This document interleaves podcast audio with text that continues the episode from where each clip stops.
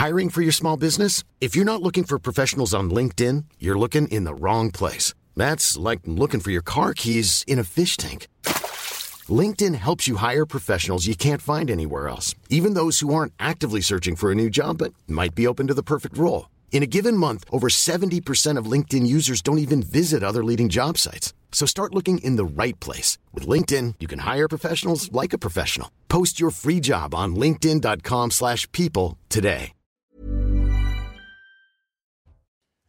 Bonjour à tous et bienvenue à vous pour Midi News. C'est un plaisir de vous accompagner. Alors au programme, ce jour, Adrien Quatennens face à la justice. Le député a donc été condamné par le tribunal de Lille à 4 mois de prison avec sursis, 2000 euros de dommages et intérêts. Et maintenant, quel sera son avenir politique? Peut-il encore en avoir un? Oui, répond son avocate, pour qui rien ne l'empêche de siéger à l'Assemblée nationale. On posera la question à nos invités. France-Maroc, J-1 avant l'affiche de la demi-finale du sport, mais pas uniquement. Certaines villes, vous allez le voir, se préparent, comme par exemple à Nantes, où les bus et tramways ne circuleront plus à partir de 22h, sinon tout va bien.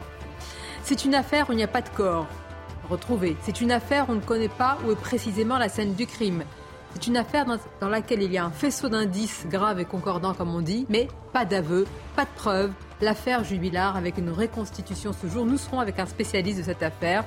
Et puis c'est très important, nous parlerons du verdict de l'attentat de Nice attendu tout à l'heure. Un verdict et beaucoup, beaucoup de frustration de la part des victimes, des familles des victimes. Voilà pour le programme. Mais d'abord le journal. Bonjour à vous, Mickaël. Bonjour Sonia, bonjour à tous. Adrien Quatennens, condamné à 4 mois de prison avec sursis. Le député LFI euh, du Nord était accusé pour des violences ainsi que pour envoi régulier et malveillant de messages à son épouse. Il devra également verser 2000 euros de dommages et intérêts pour préjudice moral. Écoutez les mots de son avocate à la sortie de l'audience, maître Jade Dousselin. Cette peine de 4 mois avec sursis est un avertissement solennel celui d'un homme dont on sait qu'il ne reviendra pas devant la justice, celui d'un homme dont on sait qui il est, dont on sait que ce n'est pas un violent euh, dans son couple. Et donc, elle a choisi cette peine de 4 mois avec emprisonnement avec sursis, qui est, je le répète, un avertissement solennel et qui ne l'empêche pas, aucune décision n'a été prise en ce sens, de pouvoir réintégrer l'Assemblée et poursuivre son mandat électif. Il est satisfait que la justice ait entendu ce qu'il avait à dire, entendu sa vérité et qu'aujourd'hui, elle ne l'ait pas empêché de reprendre son travail, son mandat et sa place sur les bancs de l'Assemblée nationale. Dans le reste de l'actualité, le plan grand froid déclenché à Paris et dans plusieurs départements, dont le Rhône, l'Oise, l'Eure et le Bas-Rhin. Il permet d'ouvrir des places d'hébergement d'urgence dans des bâtiments publics comme des gymnases ou des écoles. Allons-nous pouvoir nous déplacer pendant ces fêtes de fin d'année Après la SNCF, la menace de grève pèse également sur plusieurs compagnies aériennes en France. Mais ce matin, sur France 2, le ministre délégué au transport, Clément Beaune, est s'est montré assez confiant. Je vous propose de l'écouter. Aujourd'hui, on actualisera les choses. Aujourd'hui, on n'anticipe pas de fortes perturbations dans l'aérien pour les départs en vacances. Vous êtes sûr qu'il n'y aura pas de gros bazar Je vérifie, je ne veux jamais dire. Il peut toujours y avoir des problèmes de dernière minute, mais les compagnies ont travaillé, Air France en particulier a travaillé, et aujourd'hui, pour ceux qui ont des billets qui se posent la question, je dois, que je dois annuler, reporter, etc., je dis, il y a très forte chance que les vols aériens, les vols soient assurés pendant les vacances de Noël. Donc je n'ai pas d'inquiétude forte à cet égard. La conférence de soutien à l'Ukraine, la communauté internationale est réunie à Paris aujourd'hui. Objectif orchestrer l'aide pour Kiev et préparer la reconstruction du pays. 47 pays euh, sont représentés. Volodymyr Zelensky s'est exprimé ce matin, mais également Emmanuel Macron. On écoute le président français. C'est un sommet pour aider à la résistance du peuple ukrainien. Et donc l'idée c'est de mettre autour de la table, on l'évoquait un instant, beaucoup de pays qui d'ailleurs euh, ont, eu parfois un rôle plus distant, qui ne sont pas au cœur de l'aide ou du soutien, parce que là, on, aide le peuple à résister pendant cet hiver. Et donc, très concrètement, ce sont des engagements pour livrer des générateurs, aider à la réparation des infrastructures, livrer des LED pour éclairer. vous allez voir, ça va être très pratico-pratique, mais c'est très important, et ça a été la demande du, du président Zelensky, parce qu'aujourd'hui, le cœur de l'offensive russe, après les défaites militaires des dernières semaines, c'est de plonger le peuple ukrainien dans le désespoir. Et puis football avec ce soir la première demi-finale de ce mondial au Qatar. Elle oppose l'Argentine à la Croatie. On en parle avec vous, Guillaume Filleul, journaliste au service sport de CNews. Guillaume, un homme va attirer toute l'attention ce soir, c'est bien sûr Lionel Messi.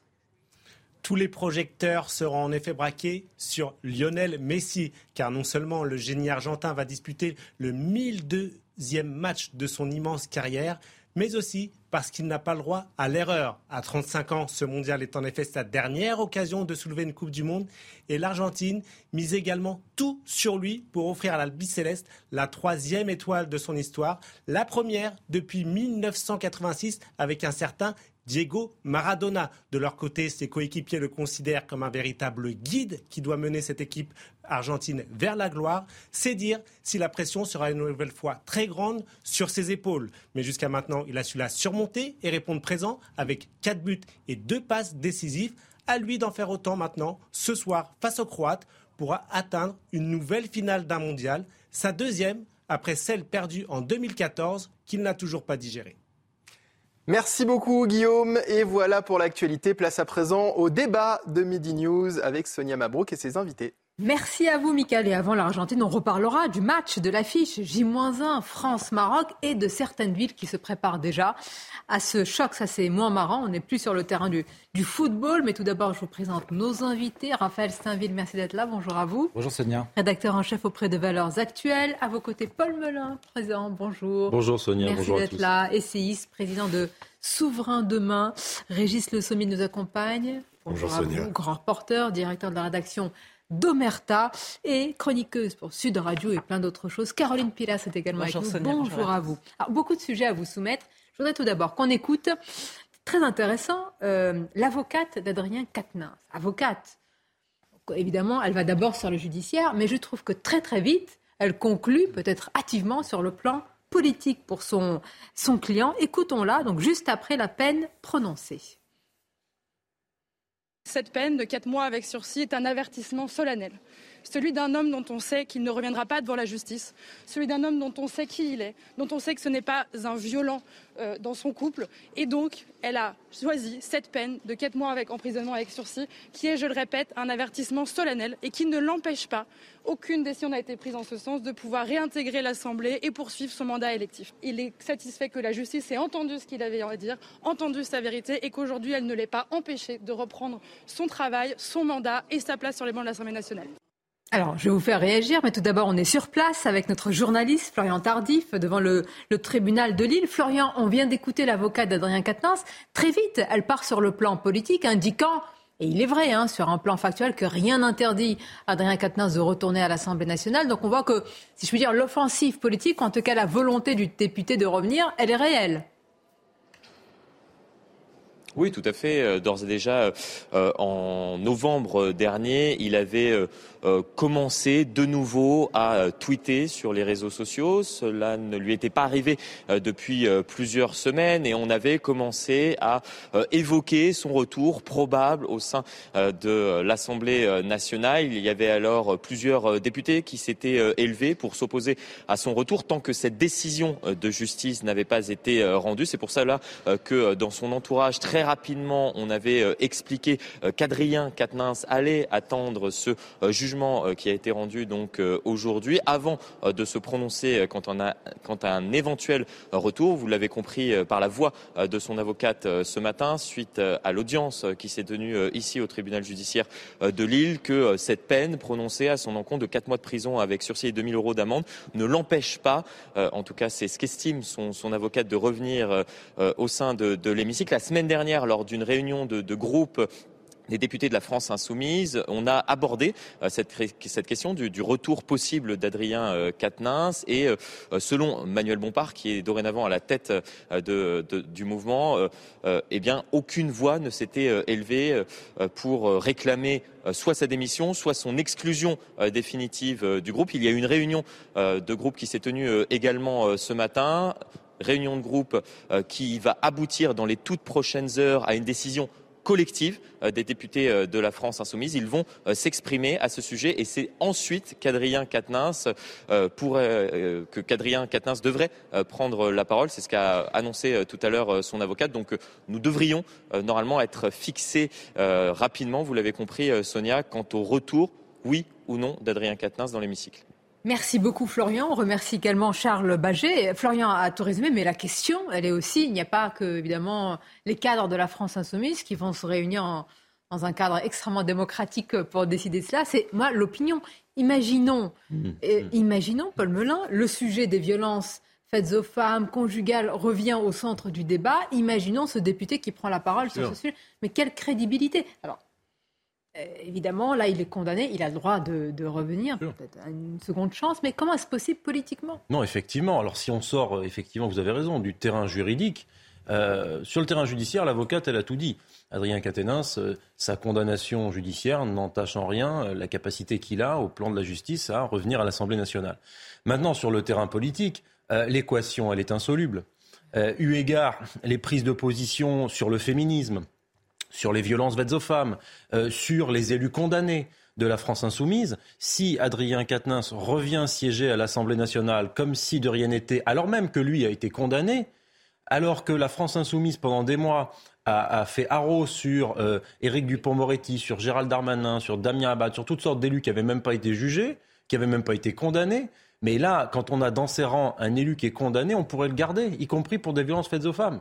C'est absolument intenable. Et puis vous le rappeliez, Sonia, sur le volet féministe ou sur les violences faites aux femmes, sur des sujets comme les violences faites aux femmes qui forcément arriveront tôt ou tard dans le débat public et seront probablement même peut-être discutés dans l'hémicycle. Quelle crédibilité Adrien Caténin C'est comme si on rappelait Jérôme Cahuzac pour parler de fraude fiscale, si vous voulez. C'est compliqué. Donc là, euh, politiquement, il va falloir en, finir, à mon avis. Parce qu'à l'intérieur, en plus de la France insoumise, euh, Régis, certains sont très divisés. Ils disent il a un avenir politique brillant, c'est le meilleur d'entre nous. Il ne faut pas euh, qu'il reste de côté. Mais d'autres disent, Clémentine c'est impossible. Il faut voir justement où en est la France insoumise, justement, vous ah. soulignez tout à l'heure. Il y a beaucoup de réfif. Euh, euh, commandant, c'est votre correspondant qui expliquait que euh, le, nouvel organigramme, le nouvel organigramme de la France insoumise a placé Manuel Bompard euh, aux destinées du parti, mais l'héritier de Mélenchon, désigné depuis longtemps, c'est Adrien Quatennens.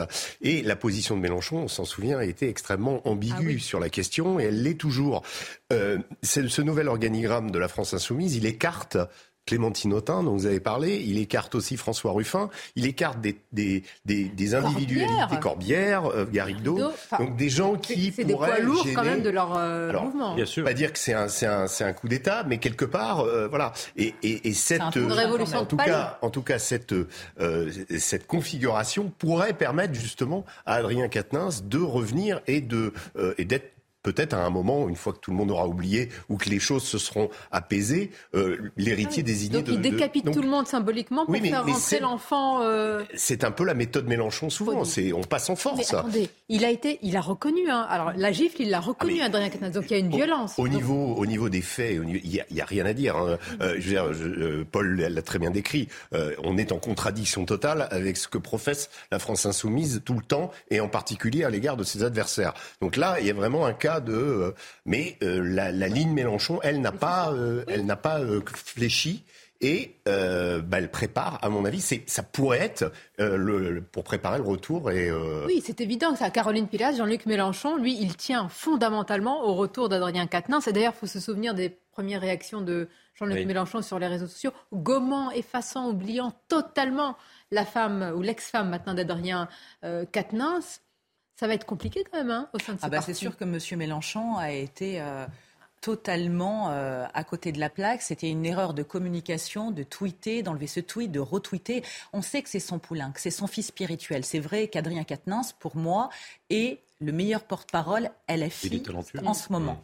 Maintenant, son image est écornée. Moi, je ne suis pas pour qu'il soit démis de ses fonctions à partir du moment où le tribunal judiciaire a condamné cette personne.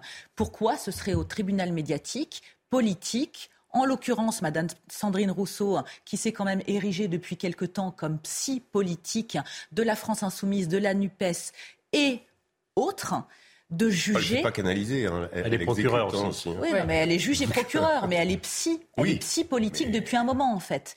Donc, partant du principe qu'il a été jugé par un vrai tribunal, pourquoi ne reviendrait Imaginez-vous dans le chaudron de l'Assemblée nationale. Imaginez. sur le fond. Euh, c'est là où c'est intéressant, c'est que. on ne peut pas faire l'économie de ce. Voilà. il y a, deux difficultés quand même pour Adrien Quatennens. Il y a d'une euh, part euh, la réorganisation de, de LFI et je pense qu'un certain nombre de personnes, qui, et ça a été évoqué, qui ont pu être écartées, et on pense notamment à Clémentine Autain, ne manqueront pas à, l'occasion de, vouloir régler leur compte avec celui qui est considéré comme le dauphin de, de Jean-Luc Mélenchon. Et puis il y a également la NUPES avec Sandrine Rousseau qui, est toujours là. Donc il y a une double difficulté mm. pour, pour Adrien Quatennens dans, son propre camp euh, pour, pour exister, survivre aux attaques de, celles qui, euh, jusqu'à présent, euh, exécutaient sans, sans pitié leurs, leurs adversaires. imaginez, il est condamné, il peut revenir évidemment politiquement, il revient sur les bancs de l'Assemblée nationale et je dirais même sur d'autres sujets comment vont se comporter les autres, ses autres camarades de LFI ou de la NUPES? Est-ce qu'ils vont le soutenir sur tous les, sujets? Et puis l'opinion publique, ça fait quand même quelques semaines qu'il n'est pas là et qu'il touche. Bien sûr.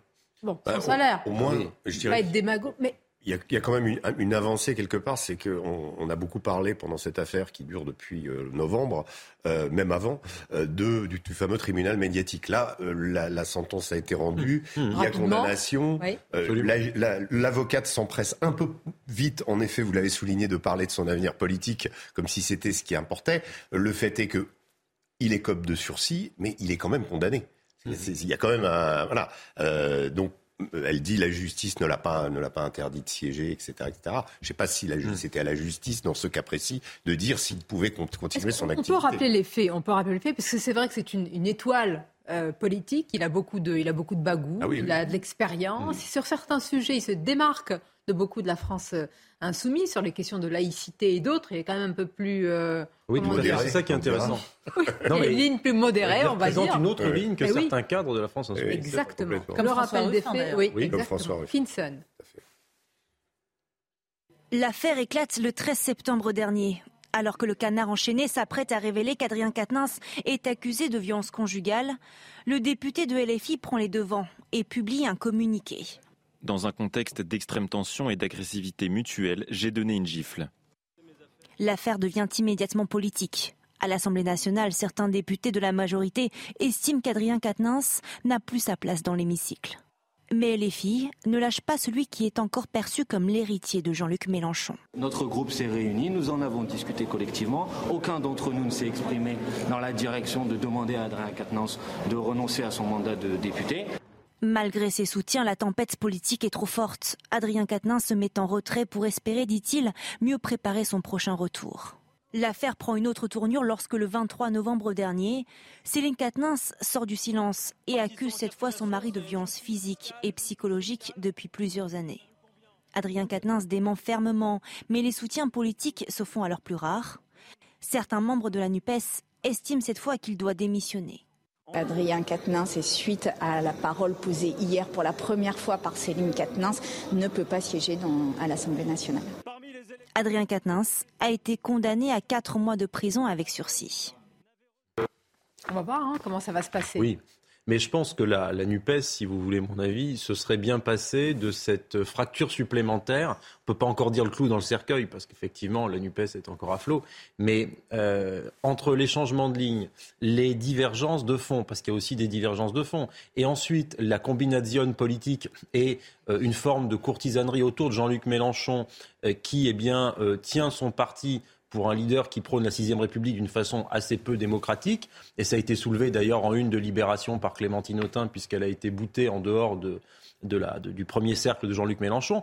Par conséquent, si vous voulez, la NUPES, là, en ce moment, elle a quand même une phase difficile. Et ça, c'est depuis la rentrée. Ah Donc, politiquement, je pense que ça doit faire une forme de réjouissance de la part d'un certain nombre d'adversaires politiques de la NUPES, à commencer par la majorité. Ah, attention, parce qu'évidemment, ce genre d'affaires peut, peut, faire aussi jurisprudence. Et d'autres regardent quelqu'un qui est condamné, s'il peut revenir, ils vont beaucoup l'utiliser, à mon avis.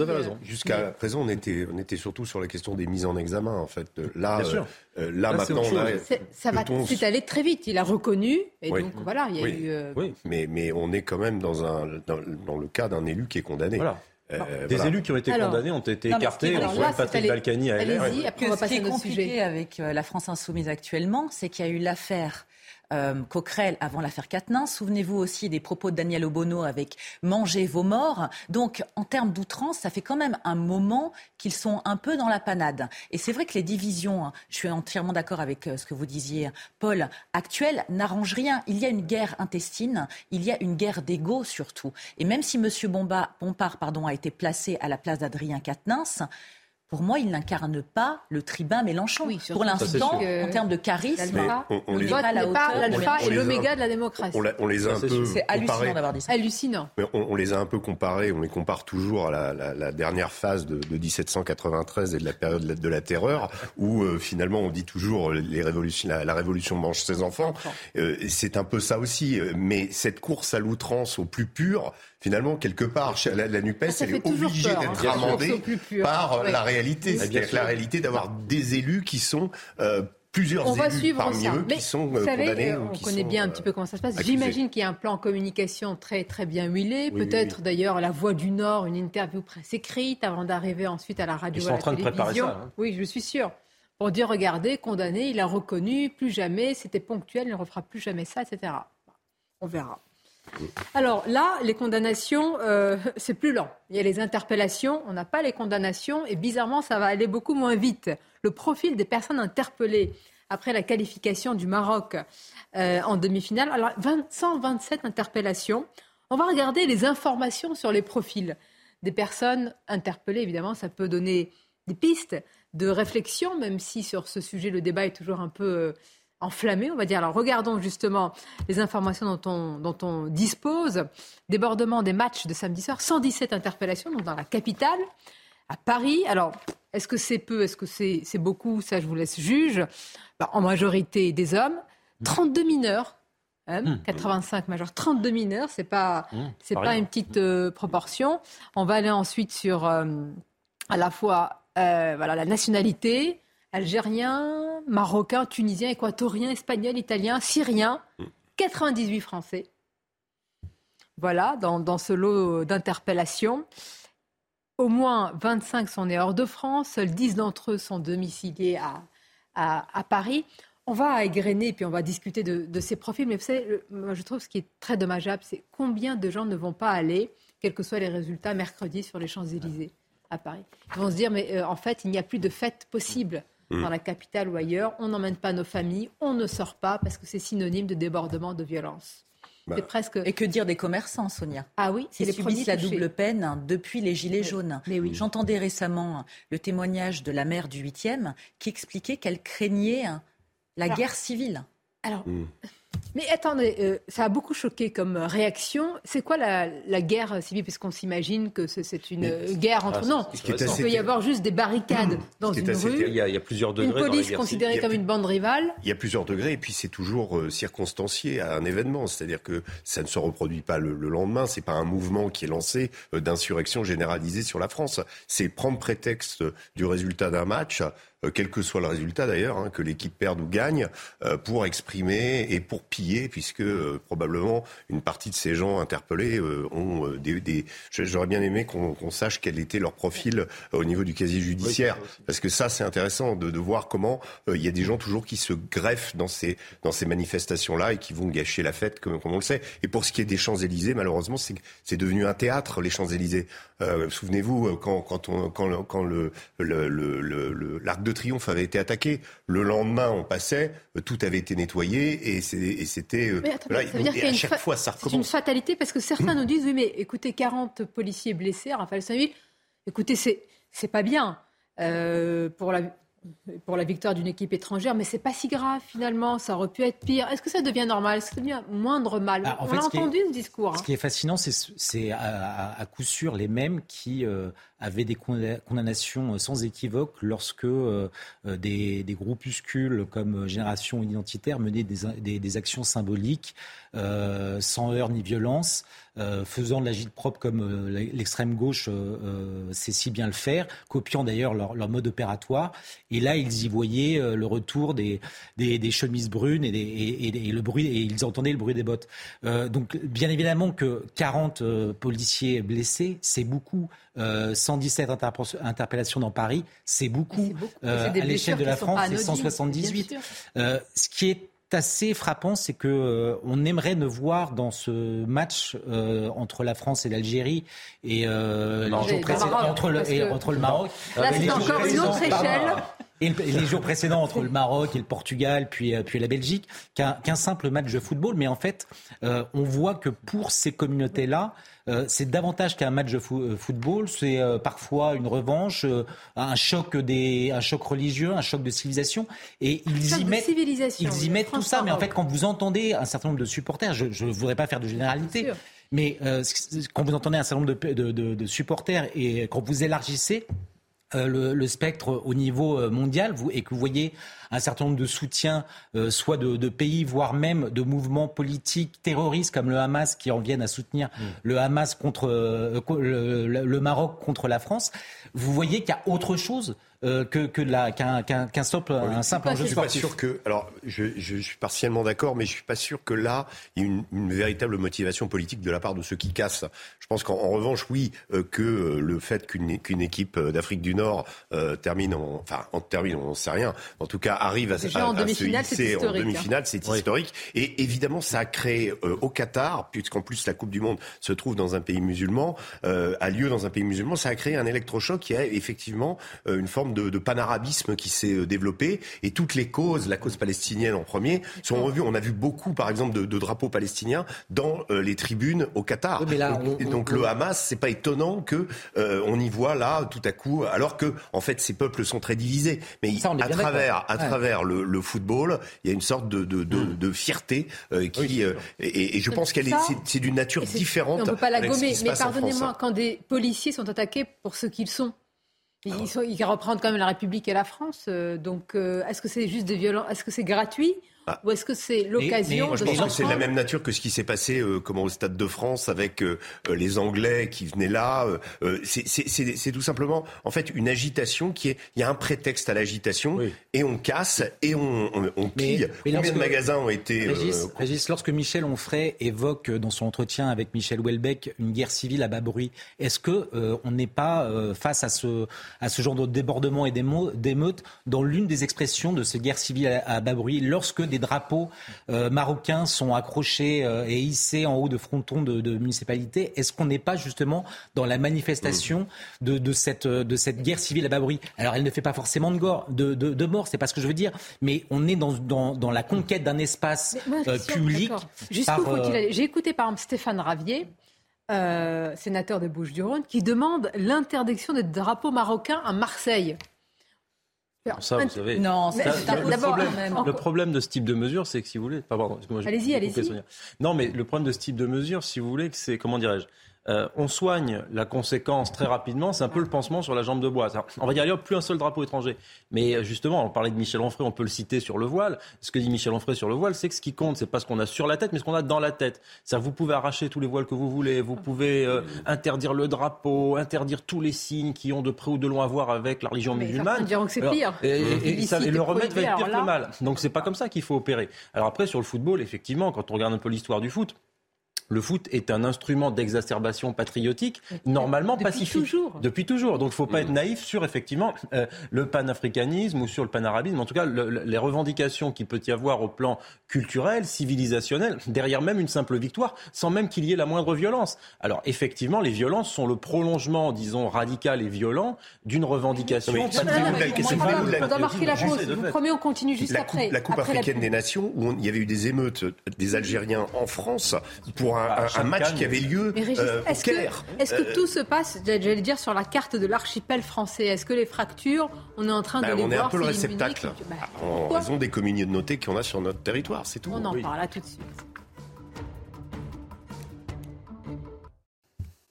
Merci d'être avec nous. France-Maroc, évidemment, c'est une belle affiche. Il faut d'abord se réjouir de l'affiche sportive, mais on posera aussi la question de savoir si ces violences, après le match Maroc-Espagne, sont le symptôme de l'archipélisation culturelle de la France. Mais tout d'abord, les titres, c'est News Info avec vous, Mickaël. Le Parlement européen retire à Eva Kaili son, sa fonction de vice-présidente écrouée hier pour des soupçons de corruption. Son avocate a déclaré qu'elle n'avait reçu aucun pot de vin du Qatar. Athènes a également décidé de geler tous les avoirs de la députée. L'Union européenne adopte une taxe carbone aux frontières, un mécanisme inédit visant à verdir les importations industrielles de l'Europe en faisant payer les émissions carbone liées à leur production. Parmi les secteurs concernés, l'acier, l'aluminium, le ciment, l'électricité ou encore l'hydrogène. Et puis ces images d'inondation à Lisbonne cette nuit, frappée par de fortes pluies, la ville connaît ce matin d'importantes perturbations à la circulation. La mairie a émis une alerte rouge et appelle la population à éviter les déplacements. Pour rappel, les intempéries à Lisbonne ont fait un mort la semaine dernière.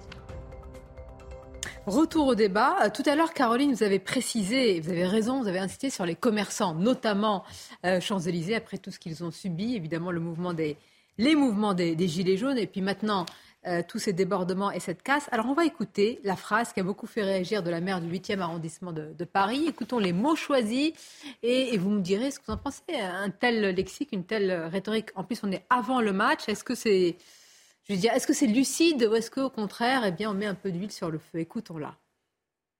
Déjà, il faudrait rétablir le respect de l'ordre et de l'autorité. Ça, tout le monde le demande et on a bien conscience que euh, euh, aujourd'hui, Permettez-moi de remercier les forces de l'ordre, les policiers, les gendarmes sur place, qui font un travail exceptionnel, mais malheureusement, euh, ils sont débordés par cette violence. Toutes ces personnes qui viennent, je ne parle pas des supporters qui viennent pour fêter la victoire, et d'ailleurs, quand on fête la victoire, on n'arrive pas avec des mortiers, pardon, normalement, ni avec non. des barres. Ben, normalement non, mais mm. normalement, oui, on ne doit pas accepter que ces personnes-là viennent pour casser. Elles ne viennent que pour casser. Tout le monde a peur d'une guerre, d'une guérilla et d'une guerre civile parce que c'est quand même le Maroc et la France, et vous connaissez les sentiments donc euh, des uns et des autres. Et on ne voudrait pas que les Champs-Élysées soient transformés en, euh, en, champ de, bataille. Pardon, sans interpellation sur 20 000 personnes, excusez-moi, mais euh, voilà. Apparemment, ce sont des jeunes. Alors qu'est-ce qu'ils risquent exactement?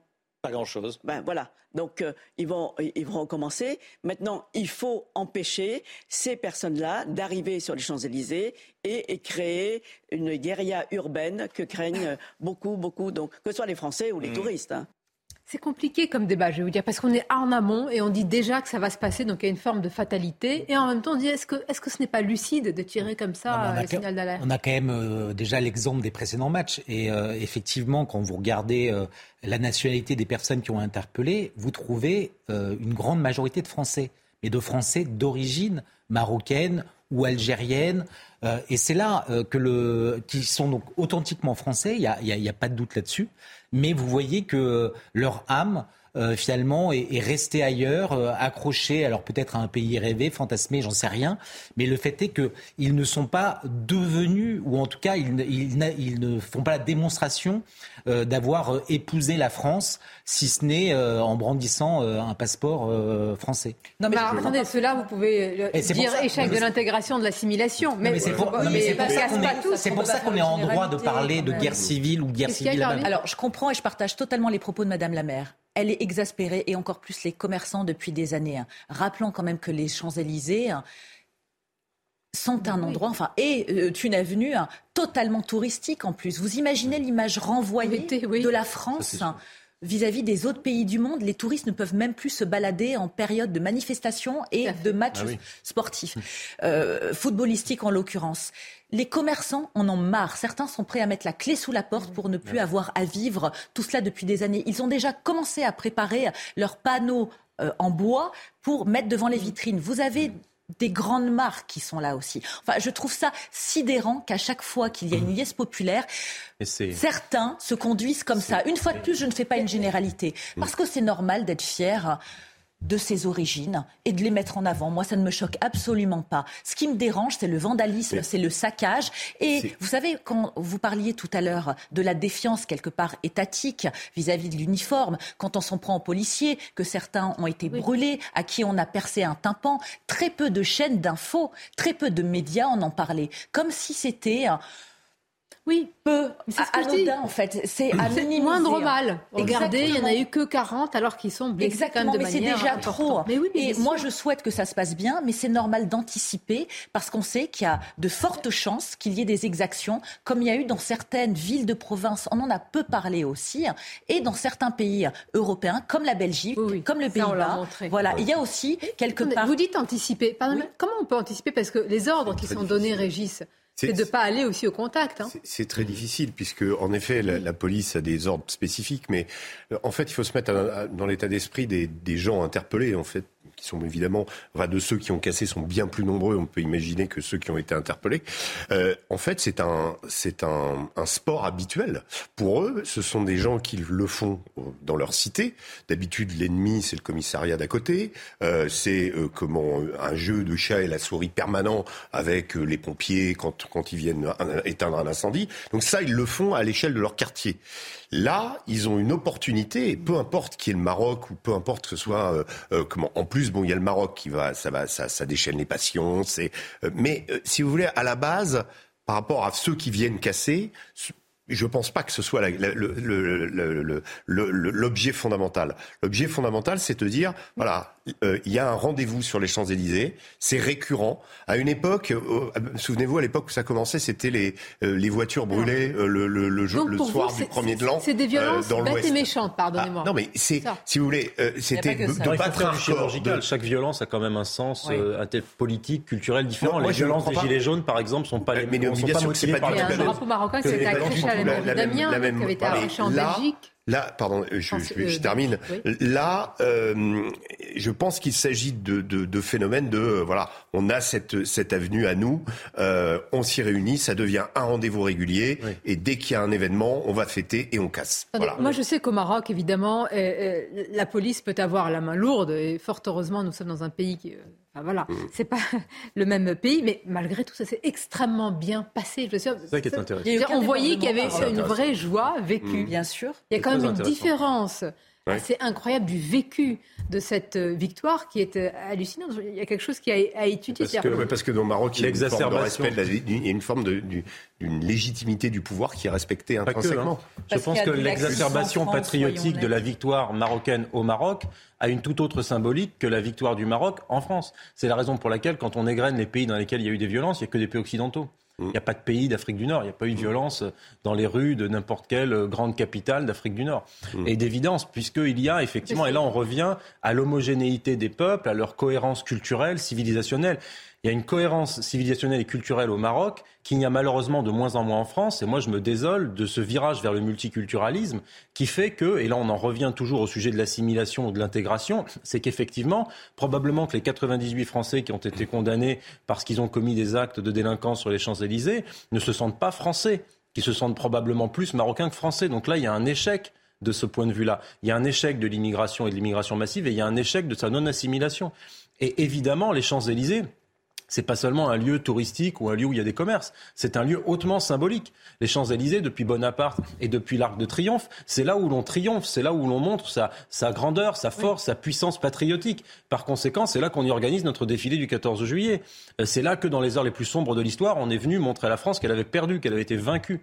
Et de la même manière, lorsque on, on défile avec des, des, des, centaines et des milliers de drapeaux sur les Champs-Élysées, c'est qui sont étrangers, c'est aussi un symbole politique, patriotique, de, de concurrence patriotique. Et, par conséquent, euh, effectivement, il n'y a pas que là-dedans de la casse. dans ce cas-là, vous faites de tout binational. Euh, c'est pas ce que j'ai dit. Non, moi, moi je pense pas. Mais, mais parce que pourrait avoir une double allégeance qui pose problème. Non, non, il n'y a pas de problème avec la double nationalité sur le fond. Il y a un problème avec. Le problème, il n'est pas, si vous voulez, seulement et purement administratif. C'est pas une question de passeport. C'est une question d'esprit. C'est une eh question d'embrasser la culture et la civilisation française. Voilà. Quelqu'un qui aujourd'hui habite Paris, mais qui est d'origine basque ou berrichonne, si vous voulez. Il y a une, une chose qui se produit. Vous avez, rappelé le, défilé sur les Champs Élysées. Je me souviens d'un défilé du 14 juillet en plein pendant la période des Gilets jaunes, où Emmanuel Macron avait parcouru euh, le parcours habituel et le défilé avait eu lieu le matin. Et l'après-midi, il y avait de la casse euh, parce que c'était un samedi et c'était le rendez-vous des Gilets jaunes. Donc, le jour de l'an, c'est pas une que c'est un théâtre, euh, les Champs-Élysées, parce que mais il y a une résonance. les Gilets jaunes, ça vient précisément avant mon propos, puisqu'effectivement, les Gilets jaunes prétendaient incarner un contre-pouvoir à Emmanuel Macron, qui contestait sa politique et qui voulait justement défiler, faire défiler les provinces, faire défiler. il y avait plein de choses. Et après, il y avait des casseurs. Je voudrais qu'on aille à Nantes et vous allez tout de suite ah réagir, euh, Karim, parce que voyons ce qui se passe à Nantes. Et ce qui était intéressant à Nantes, donc suspension des début, c'est des trois mois à partir de 22 heures. Et ce qui nous intéresse, c'est cette demande, elle émane de la régie CFDT, des syndicats, qui souvent vous disent non mais attendez, ça va bien se passer mais ils ont quand même peur. Ils voient bien qu'à mm. partir de 22 heures, il y a un problème de sécurité, il y a un problème de respect de l'ordre public, et donc la demande de suspension quand même des transports émane de la CVT. Je trouve que c'est très révélateur aussi. Regardez ce sujet euh, de Michael Chailloux et Jean-Michel Decaze. Sur sa page Facebook, la CFDT des transports en commun publie des vidéos du centre-ville de Nantes samedi soir après la victoire des Bleus. On y voit des supporters en liesse qui n'ont pas hésité à grimper sur le toit d'un bus. Sur le toit, il y a des bouteilles de gaz. Est-ce que euh, quelqu'un qui arrache un tuyau de gaz, euh, quelle est la conséquence? Hmm. Donc euh, voilà, tout, tout ça, c'est beaucoup de questions, beaucoup de dangers potentiels. C'est une mise en sécurité des personnels, des usagers. on ne va pas attendre qu'il se passe quelque chose de grave ces vidéos ont poussé la CFDT à déposer un droit d'alerte pour la demi-finale de mercredi. Le syndicat demande une interruption des transports en centre-ville avant la fin du match. Un peu plus tôt samedi dernier, ce sont les supporters marocains qui envahissaient les rues. Même inquiétude chez les 1300 conducteurs nantais. Que fait un conducteur ou une conductrice au volant de son bus euh, Est-ce qu'il accélère pour se dégager de la foule euh, Est-ce qu'il abandonne son bus euh, avec les usagers dedans Se retrouver au milieu d'une manifestation Non, non, on nous apprend pas ça. Dans un communiqué, la direction des transports annonce avoir entendu l'appel de la CFDT. Ainsi, les trois lignes de tramway et les quatre lignes de bus qui traversent le centre-ville de Nantes seront coupées à partir de 21h30, juste avant la fin du match. Ce sont les syndicats eux-mêmes qui tirent la sonnette d'alarme. Bah oui, parce qu'ils craignent évidemment qu'il y ait des débordements, des blessés, voire des morts. Mais c'est aberrant d'en arriver à, un extrême pareil euh, pour un match de foot. Moi, je prendrais le problème, si je puis dire, sous deux angles. Vous avez hein, les Marocains et les Franco-Marocains qui sont fiers, et ils ont bien raison, que leur équipe soit arrivée aussi loin, comme vous le rappeliez, c'est inédit. Donc c'est une fierté de tout le continent africain. Et ça, ça n'est pas critiquable. Et même au-delà. Et même au-delà, vous avez raison. On parle du panoramique, c'est maintenant euh, oui, bien sûr. C'est vrai. Un phénomène d'identification. Exactement. A contrario, vous avez évidemment certains qui font de ce match une revanche colonialiste. Et ça n'est pas un gros mot de le dire, on en a tous fait la même analyse. C'est une revanche contre la France, contre les pays occidentaux, comme vous le disiez, Paul. Et euh, qu'ils gagnent ou qu'ils perdent, de toute manière, ça ne changera rien à la donne. Et pourtant, l'histoire entre la France et le Maroc n'a rien à voir avec l'histoire entre la France et, eh l'Algérie. Il n'y a pas les mêmes. Un protectorat, le Maroc. évidemment, ni tension, ni, ni, ni, la même histoire du tout. Et malgré tout, on retrouve, euh, on retrouve cela. alors, moi, ce qui m'intéresse maintenant, comment on peut anticiper cela d'un point de vue sécuritaire? Hier, nous avions un policier avec nous, Régis, il nous disait, mais hmm. en fait, euh, les ordres qui nous sont donnés, c'est de, de ne pas aller au contact. Et donc, le débat que nous avions eu, c'est la crainte peut-être légitime, mais ça, mmh. je vous laisse répondre, de l'exécutif, de tout exécutif, qu'il y ait une étincelle et que ça parte. Mais surtout, ce qui est, qui est un mort ou un blessé grave ou quelqu'un qui. Alors dans ce cas-là, on laisse euh, les violences. non, mais le, problème, il est là. C'est toute la difficulté des policiers, quelles que soient les circonstances, dès qu'il y a une émeute. C'est de, de, pouvoir avoir une réponse proportionnée et pendant cette réponse proportionnée, d'éviter au maximum qu'il y ait un mort ou un blessé. Mais pendant les gilets jaunes, il y, a des gens qui ont été borgnés. Il y a des gens qui ont été borgnés. Alors ça, les gilets jaunes, il y avait quand même, il y a, y eu un, une donne politique. Euh, je dis pas l'attention qu'il faut. Hein, je dis pourquoi il y a eu mais euh, on sait, enfin, les, gilets jaunes, il y a des choses un petit peu plus, un petit peu plus euh, compliquées et, qui se placent sur un autre. Mais j'aimerais revenir sur euh, sur l'histoire de Nantes. Ce qui est quand même très intéressant dans le reportage que vous avez montré, c'est que, et en effet, ce sont les syndicats qui alertent, qui qui, qui font une proposition, et la mairie de Nantes accepte. C'est dire Pourtant, la mairie de Nantes, d'habitude, euh, elle est là pour dire euh, il, y se passe rien. Euh, il y a comment, une femme qui est violée par trois Soudanais, comment illégaux, ça. mais en fait, non, tout, tout, va bien. le centre-ville de Nantes est devenu un espèce de, de, de coupe-gorge que les gens n'osent plus autour de 21h30 en plein hiver. Je pense qu'il n'y a pas grand monde.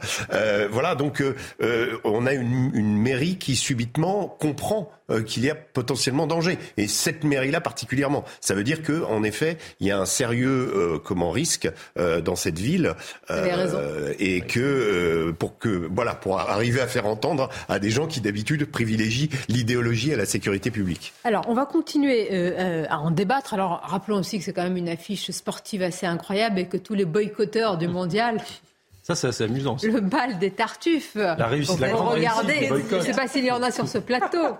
On dit Oh, jamais je ne regardais un match. ne regardez pas comme ça. Non, mais je regarde pour avoir une réponse. J'ai une tête de boycotteur. mais j'en ai certains autour de moi. Ah, ah. Ouais, très proches. Et, donc, et qui vont regarder finalement. Ah bah, euh, sachant qu'il ne ah, vit pas dans une grotte, hein, il est au courant hmm. du résultat. Et la, la, rédaction de plusieurs médias très à gauche qui appelaient au boycott ont été filmés en train de s'esclaffer, de faire la fête devant les matchs du Maroc. Hmm. Par conséquent, je pense qu'ils n'ont pas appliqué le boycott euh, sur lequel ils compresseur, évidemment. Il y a ceux aussi qui disaient qu'Olivier Olivier Giroud était un, un élément du passé. Oui. Ah oui, ça c'était hein. Ah non, c'est ah, le journal Libération. Il y, a certains commentateurs. Pleine de ah surprises cette Coupe du Monde. Alors, euh, c'est très important d'en parler. Le verdict sera connu tout à l'heure, mais je voudrais en dire un mot parce que c'est pas plus qu'un mot d'ailleurs. Le procès de l'attentat de Nice. Donc, verdict euh, attendu tout à l'heure. Les accusés, les suspects se disent désolés. Hein, c'est le mot qui a été euh, employé. Les victimes dénoncent évidemment leur manque de, sincérité, d'empathie, mais davantage, elles se sont oubliées, ces victimes, et pas seulement, j'allais dire, euh, eu égard à ce qui se passe dans ce procès, mais presque par euh, l'environnement médiatique, mmh. peut-être aussi par euh, la société française plus largement. C'est ce qu'a relayé ce matin, en interview chez Laurence Ferrari, le maire de Nice, Christian Estrosi. Écoutons-le. Chez moi-même, en tant que maire de Nice, ce sentiment, euh, vous avez euh, l'impression qu'après tous les procès qui se sont déroulés sur les attentats de Paris, euh, de temps en temps, on a presque l'impression que celles de Nice seraient des, des sous-victimes. bah, on, le voit dans la manière dont c'est traité, parce que c'est c'était un rendez-vous populaire, c'était un rendez-vous moins élitiste. je trouve cela profondément à la fois injuste, ingrat et, et, pire encore, presque nauséabond. Bon. C'est compliqué. C'est compliqué, mais, l'attentat de Nice est en soi compliqué. Euh, Mohamed Lawesh Boulel euh, est un personnage qui dont on a fait le, le, comment, le portrait pendant euh, toutes les, les, plaidoiries et bien avant, euh, qui euh, c'est un des, des, rares attentats qui n'est pas directement relié à l'État islamique. Il s'agit de quelqu'un qui s'est euh, euh, comment auto-radicalisé d'une certaine façon. La, la, la, la, difficulté de cet attentat, c'était d'établir de, de, la responsabilité dans un acte qui était perpétré par quelqu'un qui est mort en perpétrant cet acte. Et donc la complicité de fournir les armes, la complicité d'être autour, euh, a été débattue. Et en fait, on a débattu surtout, on n'a pas débattu la question euh, du radicalisme. Il y a une sorte de, de hiérarchie, de comparaison. Je pense qu'il y a une frustration avec les attentats de, novembre. et, et une frustration énorme. Ah je, termine, parce que cet attentat, c'est l'attentat perpétué donc au nom d'une idée radicale, au nom du radicalisme, mais qui fait quasiment autant de morts que le Bataclan. Donc un individu prend un camion, alors après, il y a toute les, la question des dysfonctionnements, euh, la répétition qui a été, euh, voilà. L'attention médiatique, politique, mais, je pense que sociétale autour du procès. parce que ça, je suis pas d'accord avec vous. Ah ça. En fait, il n'y a pas de sous-victime. Il n'y a pas de sous-victime dans, Il n'y a pas de principal accusé. Il n'y a pas de Salah d'un côté. Il s'agit, rassurons Monsieur Estrosi, euh, enfin pour nous journalistes, de la même idéologie qui veut frapper la France dans un moment symbolique. Il semble dire que les familles de victimes, je ne peux pas faire dire à quelqu'un ce que ressentent les familles de victimes. Mais, je ne crois pas que les, familles, de victimes aient été euh, considérées comme des citoyens de seconde zone parce qu'ils venaient à une fête populaire alors hmm. qu'on a pris plus d'attention pour le Bataclan. Mais euh, c'est un, procès étrange hein, quand même. Hein. Non, je suis tout à fait d'accord avec vous. Il y a peut-être un point, je ne veux pas me faire l'exégèse du propos de Christian Estrosi, il y a peut-être un point sur lequel euh, je peux comprendre son analyse, c'est peut-être sur le rapport entre le lieu de l'attentat et la tension médiatique qu'il y a autour. C'est que nous sommes dans un pays, la France, qui demeure un pays centralisé, dans lequel euh, un crime abject, odieux, le terrorisme, l'hyperviolence va naturellement être condamné et heurter les Français dans leur chair un peu partout en France, mais peut-être d'une façon plus durable et, plus puissante dans le débat euh, lorsqu'il s'agit de quelque chose qui se passe en plein cœur de Paris que dans une ville en région.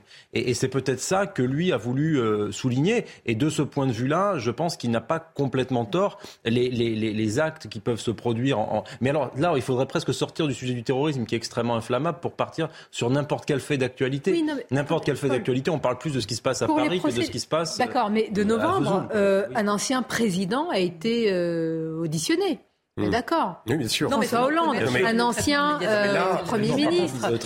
il y a eu une, pardonnez-moi, mais, une succession d'auditions de tous les spécialistes il, s'agit d'un type, d'un mode opérationnel différent. C'est-à-dire que dans le cadre du Bataclan, comme dans le cadre des procès, du procès de Bruxelles... C'est l'arme qui est différente. L'arme par destination d'un camion alors que le, le, fait, c'était des La question n'est pas de, de, de, de, jauger l'horreur. Ce que je veux dire, c'est que on a analysé euh, la naissance et l'aboutissement d'une cellule, qui a commencé d'ailleurs à Bruxelles pour ensuite se répandre sur Paris.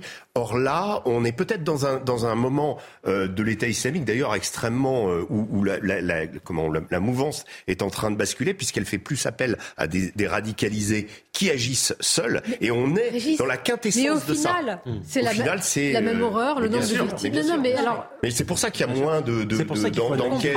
Euh, souvenez-vous, les, les, comment, l'enquête, le, le, le, le, rapport parlementaire diligenté par, par Georges Fenech. Il est allé dans je ne sais pas combien de pays, rencontrer des Turcs, rencontrer des gens pour justement produire, pour comprendre euh, comment euh, s'est déployée cette cellule depuis la zone syro-irakienne jusqu'à Paris et, avec les conséquences. Là, on est avec un personnage la différence qui de nature a un euh, problème personnel. C'est un problème. On, est avec un, un, comment un, assassin qui est alcoolique, qui a des problèmes de couple, qui ne va pas du tout à la mosquée au départ. Hein. Mohamed Laouel Bouled, c'est mais comme beaucoup, comme ceux, qu'on a décrit aussi pour la je la fais pas. je pense que l'analyse terroriste que vous faites est trop poussée. François Hollande a été appelé à la barre. Mais François Hollande, il était au Stade de France au moment de. de... C'est un effort. mais pardonnez-moi, euh, Bernard Cazeneuve euh, a été aussi appelé. On est allé très loin dans le rôle de l'État pour les attentats de, Mais là, on a un individu qui agit tout seul. Le seul problème, et, M. Estrosi le sait très bien, c'est le problème de la surveillance euh, par caméra qui a été déficitaire puisque on a vu cet individu répéter son acte, passer plusieurs fois et que ça n'a pas été repéré et que malheureusement, il a pu perpétrer son acte. En dehors de votre analyse, qui est la bonne, que les familles des victimes. Ah mais non, mais je sais que c'est insupportable. Je ne veux pas évidemment parler en leur nom. Hein, J'essaie d'expliquer euh, pourquoi il y a moins d'attention, autre que peut-être parce qu'il y a un prisme parisien. Je ne euh. pense pas uniquement. Je pense que c'est lié justement à ça en termes de traitement. C'est-à-dire que la majorité d'entre nous, normalement constitués, hein, ont été horrifiés évidemment de ce qui s'est passé à Nice. Hein. Et il n'y a pas de comparaison, il n'y a pas d'opposition à faire. Une victime est une victime. c'est abominable, ce sont des actes terroristes. Non, mais là en fait vous expliquez une analyse terroriste, une analyse politique. Il y a eu un il y a une différence entre un procès qui est, fait par un, homme où il y a un seul accusé. Non, c'est la vérité qu'on a la sensation vraiment que pour le Bataclan, ou même pour Charlie, l'impact n'est pas le même que pour ce qui s'est passé à Nice. Parce que c'était mm. Paris, justement. Et que Charlie Hebdo, c'était le premier aussi. Mm. Oui, oui, non mais c'est vrai que le, traitement médiatique la question des caricatures n'était pas le même qu'à Nice. Et je peux comprendre la frustration de certaines familles. Ah, mais au niveau des familles, je la vie... Tout le monde est d'accord. Continue à en parler. Frustration et puis... Euh, Il ne doit pas y avoir de mythe de victimes, de barbarie, hiérarchie dans les victimes. Évidemment. On va marquer une pause. Je voudrais qu'on parle d'un sujet, on sera avec un spécialiste de cette affaire. Pourquoi? L'affaire Jubilard, nous ne sommes pas, je veux dire, experts pour en parler. Là, on est dans un, dans un cadre qui ne nécessite pas de, débat euh, politique, mais, mais il y a un phénomène d'identification. Moi, il y a beaucoup de femmes qui me disent, c'est la, si vous voulez, c'est une maman avec des problèmes de couple qu'elle est, qu'imaginez notre vie, qu'elle est divorcée, et puis euh, tout s'arrête brutalement et tragiquement. Il y a un grand phénomène d'identification par rapport à cette affaire qui intéresse beaucoup de monde. Nous serons avec un spécialiste qui va nous en parler. Jour J pour la reconstitution, il n'y a pas de corps, il n'y a pas d'aveu, il n'y a pas de scène de crime, hmm. il y a un faisceau d'indices graves et concordants, mais est-ce que ça peut mener jusqu'aux assises? Personne ne sait. À tout de suite. Merci d'être avec nous dans quelques instants. L'affaire Jubilard, les zones d'ombre. Combien de zones d'ombre multiples? Nous serons avec un, spécialiste et vous allez voir que dans cette affaire, il n'y a pas de corps, il n'y a pas de scène de crime, il n'y a pas d'aveu. Alors la reconstitution, pourquoi est-ce qu'il peut y avoir un déclic psychologique? On posera la question. Mais tout d'abord, les titres, c'est News Info avec vous, Michael. Rebonjour Sonia, bonjour à tous. Adrien Quatennens, condamné à quatre mois de prison avec sursis. Le député LFI du Nord était accusé pour des violences ainsi que pour envoi régulier et malveillant de messages à son épouse. Il devra également verser 2000 euros de dommages et intérêts pour préjudice moral. Retour sur cette matinée au tribunal de Lille avec Florian Tardif.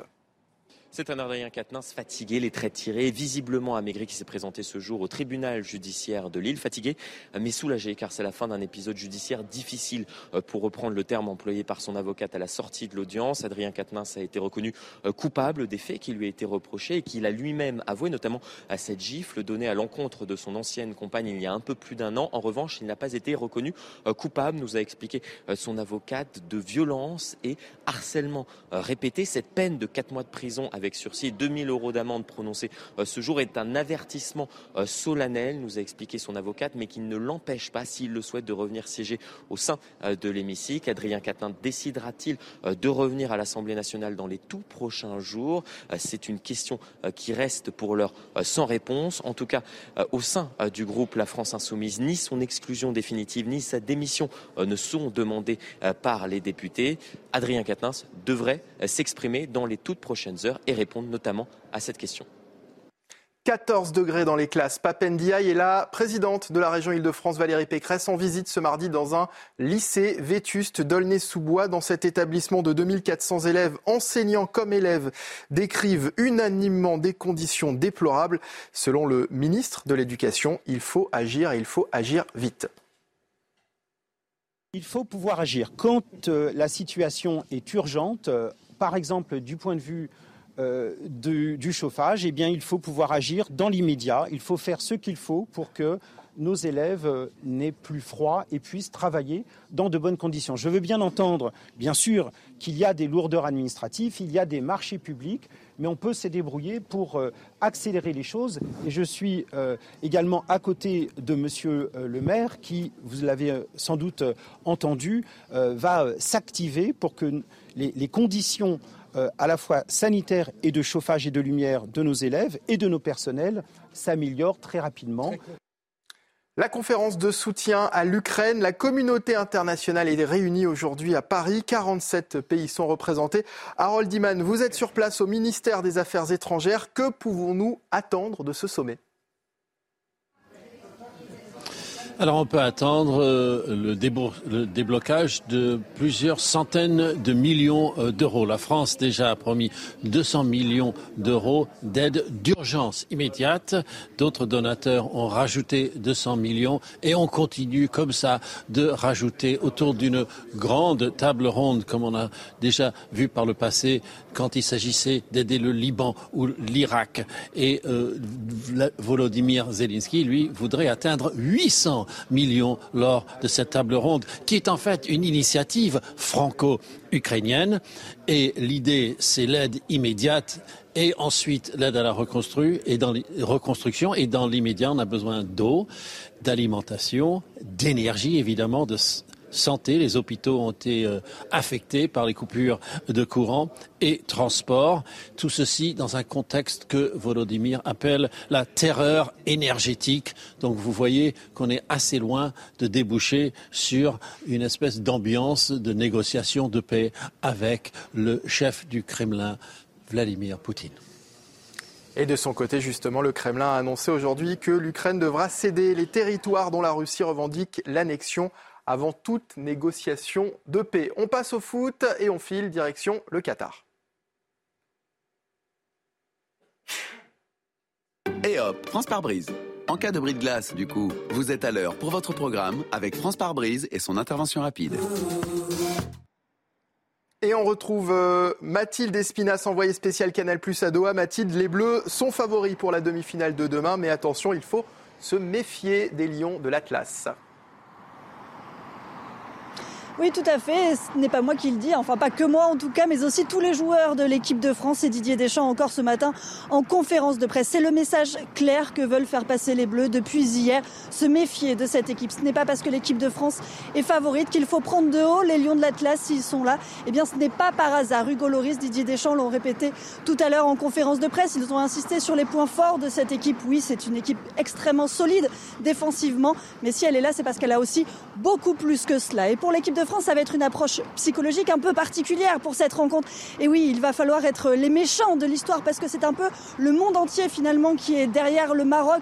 Le Maroc, cette belle histoire, cette équipe inattendue à ce niveau-là. Et c'est cela qu'on aime dans le sport, dans le football. Voir une équipe capable de réaliser un tel exploit, c'est si rare de voir dans le dernier carré d'une Coupe du Monde une équipe inédite. Maintenant, les Bleus vont devoir jouer les briseurs de rêve pour pouvoir assouvir le leur. Et il y a un autre élément à prendre en compte, c'est que demain soir, le stade Al-Baït, eh bien, il sera entièrement acquis à la cause des Marocains. Ça va être la première fois dans cette compétition que l'équipe de France va jouer avec des supporters adverses aussi nombreux, aussi bruyants, quelques sifflets. Peut-être ça fait partie du jeu aussi. Et là aussi, l'approche psychologique, du coup, va être très importante du côté de l'équipe de France. Et hop, France par brise. Malgré votre bris de glace, du coup, vous étiez à l'heure pour votre programme avec France par brise et son intervention rapide. La suite de Midi News, merci d'être euh, avec nous. Alors, c'est une question à laquelle il n'y a pas de réponse pour le moment. Que s'est-il passé dans la soirée du 15 au 16 décembre 2020 Quel est le scénario de la disparition de Delphine Jubilard? Il va y avoir une reconstitution importante aujourd'hui. C'est à partir de 20h, mais d'ores et déjà, sur place, à, Cagnac-les-Mines, les, enquêteurs ont bloqué tout le, tout le périmètre autour euh, du domicile des, des Jubilards. Le principal suspect, Cédric Jubilard, sera là. Il va très certainement, mais on verra, maintenir sa version, c'est-à-dire qu'il s'est réveillé en pleine nuit avec les pleurs de son enfant, mais qu'il ne sait rien de ce qui s'est passé. Alors évidemment, les avocats de la défense vont tout faire pour savoir ce qui s'est passé. C'est une reconstitution qui va durer entre 4 et, 5 heures. Je voudrais d'abord qu'on insiste, c'est une affaire où il n'y a pas de corps. Euh, on ne l'a pas retrouvé. Il n'y a pas d'aveu. Il n'y a pas de scène de crime. Je vous le disais, il y a des indices, on va en parler, graves et concordants, mais il n'y a pas de preuve absolue totalement irréfutable. Et c'est Solène Boulan qui nous rappelle tout cela. Pour la première fois depuis son incarcération il y a 18 mois, Cédric Jubilard va franchir la porte de cette maison, celle où il résidait avec sa femme Delphine et leurs deux enfants.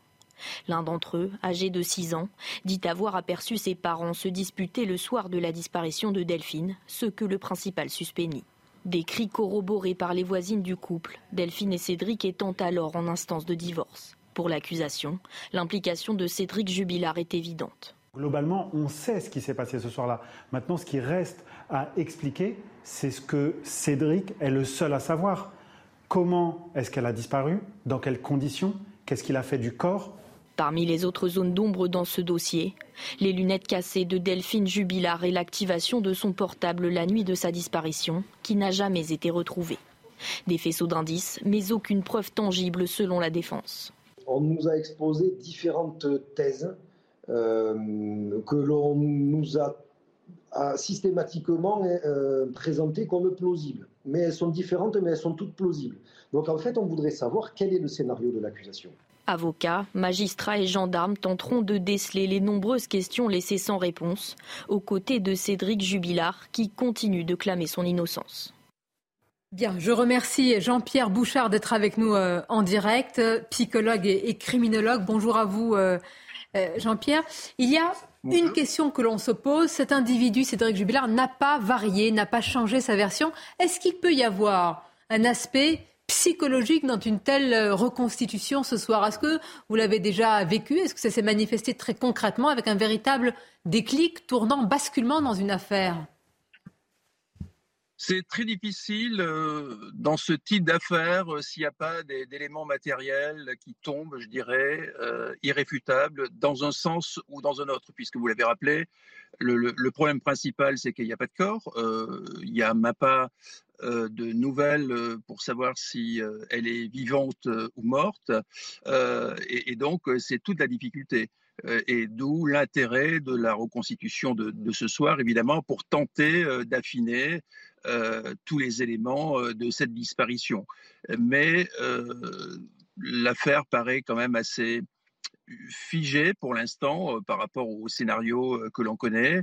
Et s'il n'y a pas d'éléments matériels notables ou de preuves ou d'éléments de preuves importants et concordants faisant pencher la balance dans un sens ou dans l'autre, pour l'instant, on voit très bien qu'il y a une stabilité dans cet inconnu. Ce qui est incroyable, Jean-Pierre Bouchard, pour, pour nous tous, hein, pour tous les citoyens et pour beaucoup qui, je dis, se passionnent, faut faire attention aux mots, c'est parce qu'il y a un phénomène d'identification avec euh, cette femme, une vie ordinaire comme on peut en avoir, et puis que tout bascule, c'est qu'avec tous les moyens qui ont été utilisés, y compris des moyens militaires, aujourd'hui, en 2022, eh bien, le, corps n'a pas été euh, retrouvé. Est-ce que ça en fait une affaire, de ce point de vue, euh, très singulière? Non, c'est pas une affaire singulière parce que euh, des corps non retrouvés dans des enquêtes, c'est pas c'est pas fréquent, mais mais ça existe en France et à l'étranger. Donc jusque là, c'est pas exceptionnel mais ça rend l'enquête extrêmement difficile. Et encore une fois, on a vu des enquêtes basculer très tardivement parce qu'il y a un témoin qui peut parler plus tard ou un élément qui peut apparaître beaucoup plus tard. Donc ce sont des, des, choses tout à fait possibles, mais effectivement, là, il y a eu d'énormes moyens employés qui n'ont pas débouché donc sur cet élément matériel irréfutable qui ferait avancer la résolution de cette enquête. Et psychologiquement, comment vous appréhendez le profil de Cédric Jubilard? Voilà quelqu'un quand même qui, malgré la pression, l'incarcération, n'a pas changé sa version, malgré quand même, rappelons, euh, l'existence d'un climat délétère avant la disparition de, euh, Delphine Jubilard, malgré aussi ses dires à sa propre mère, puisqu'il dira euh, Je vais la tuer, personne ne la retrouvera. Malgré ce, bah, ce qu'on peut appeler un faisceau d'indices, il tient bon? Qu'est-ce que cela dit aussi d'une telle personnalité? Alors, c'est difficile de le, de le, commenter parce que je suis soumis à une déontologie, donc je ne l'ai pas examiné, je ne le connais pas. Mais pour prendre un peu de recul, euh, bah, ce sont des, là aussi des scénarios qui, euh, qui existent. Hein. Il faut être très prudent. En France, il y a une présomption d'innocence. Il ne faut pas la transformer en présomption de culpabilité, comme c'est souvent le cas. Donc, euh, on a souvent vu des auteurs qui avaient des profils qui pouvaient correspondre pour telle et telle raison et au final, ça ne correspondait pas, c'était pas eux les, les coupables. Et au contraire, on a vu des gens qui avaient des profils et des éléments d'enquête euh, venaient confirmer donc euh, ces, présomptions possibles sur ces éléments de personnalité ou de comportement euh, qui faisaient qu'à la fin ils étaient coupables. Mais là, c'est très difficile de, de, trancher pour nous qui sommes extérieurs.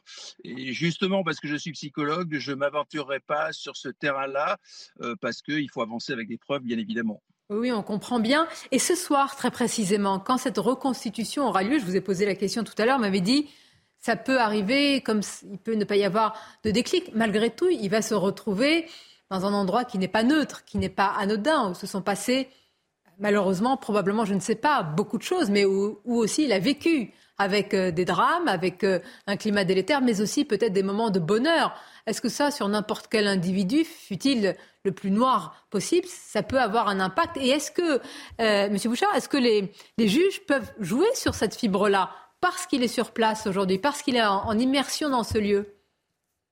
Oui, effectivement, ça peut jouer sur euh, certains individus. Les magistrats, évidemment, peuvent s'appuyer sur ça.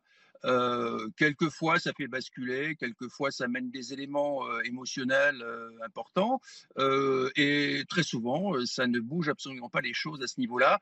Par contre, ce qui est intéressant, c'est que le dossier, en quelque sorte, qui peut être virtuel sur papier par moment, là prend un peu plus corps puisque il y a un des protagonistes principaux de cette histoire qui est là, euh, dans les éléments où cette histoire euh, euh, pourrait avoir débuté, s'être passée ou pas, si vous voulez, et ça va permettre de, de voir quelle est la matérialité de la chose et peut-être éclairer les magistrats, les enquêteurs, etc., sur tel ou tel élément mais ça ne fait pas toujours basculer donc les, les, les, gens qui sont incriminés pour des aveux, c'est même assez rare. Bien sûr, une question aussi, c'est très important sur eh bien, la victime, cette femme, Delphine Jubilard, infirmière, et je le disais tout à l'heure, beaucoup de femmes, en tout cas certaines femmes, s'identifient à elle. Voilà une maman avec un, quotidien, somme toute, euh, ordinaire, j'allais dire, et puis évidemment, l'extraordinaire au sens du tragique intervient. Ce phénomène d'identification qui fait d'une affaire, d'un fait divers, euh, beaucoup de faits divers qui passionnent, même s'il y a un côté parfois un peu macabre ainsi euh, les, les, citoyens. C'est assez normal ce phénomène d'identification pour vous? Oui, c'est assez, euh, assez classique. Hein. C'est ce qui fait que des, des faits divers euh, sont, deviennent populaires, euh, surtout avec l'effet de loupe qui est porté dessus par les, les médias. Donc, les, les gens peuvent s'identifier pour telle et telle raison personnelle ou par euh, le profil que prend le dossier et l'affaire à telle ou telle personne.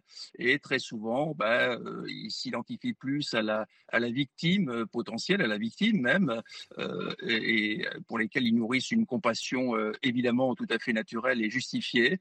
Et donc, ce, ce mécanisme fonctionne. C'est ce qui fait que le fait divers euh, est toujours euh, populaire, intéresse, parce que euh, ce n'est pas comme fait divers, c'est quelque chose du, quotidien qui peut ressembler à quelque chose qui peut arriver à beaucoup de gens. et c'est pour la raison, c'est la raison pour laquelle il y a donc ces, ces identifications nombreuses et variées suivant les affaires. On conclut, Jean-Pierre Bouchard, malgré tout, la reconstitution, qu'elle aboutisse ou pas ce soir, ça reste un moment clé. On a en tête les affaires Daval, les affaires euh, Le Tan et maintenant euh, l'affaire Jubilat, ça reste quand même un moment important dans toute la procédure. En tous les cas, évidemment, les juges, la famille aussi de Madame euh, Delphine Jubilat en attend probablement beaucoup, évidemment.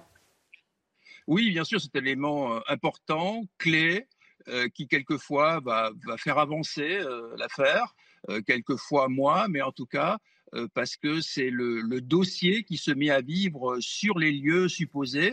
Euh, où se serait passé donc une affaire.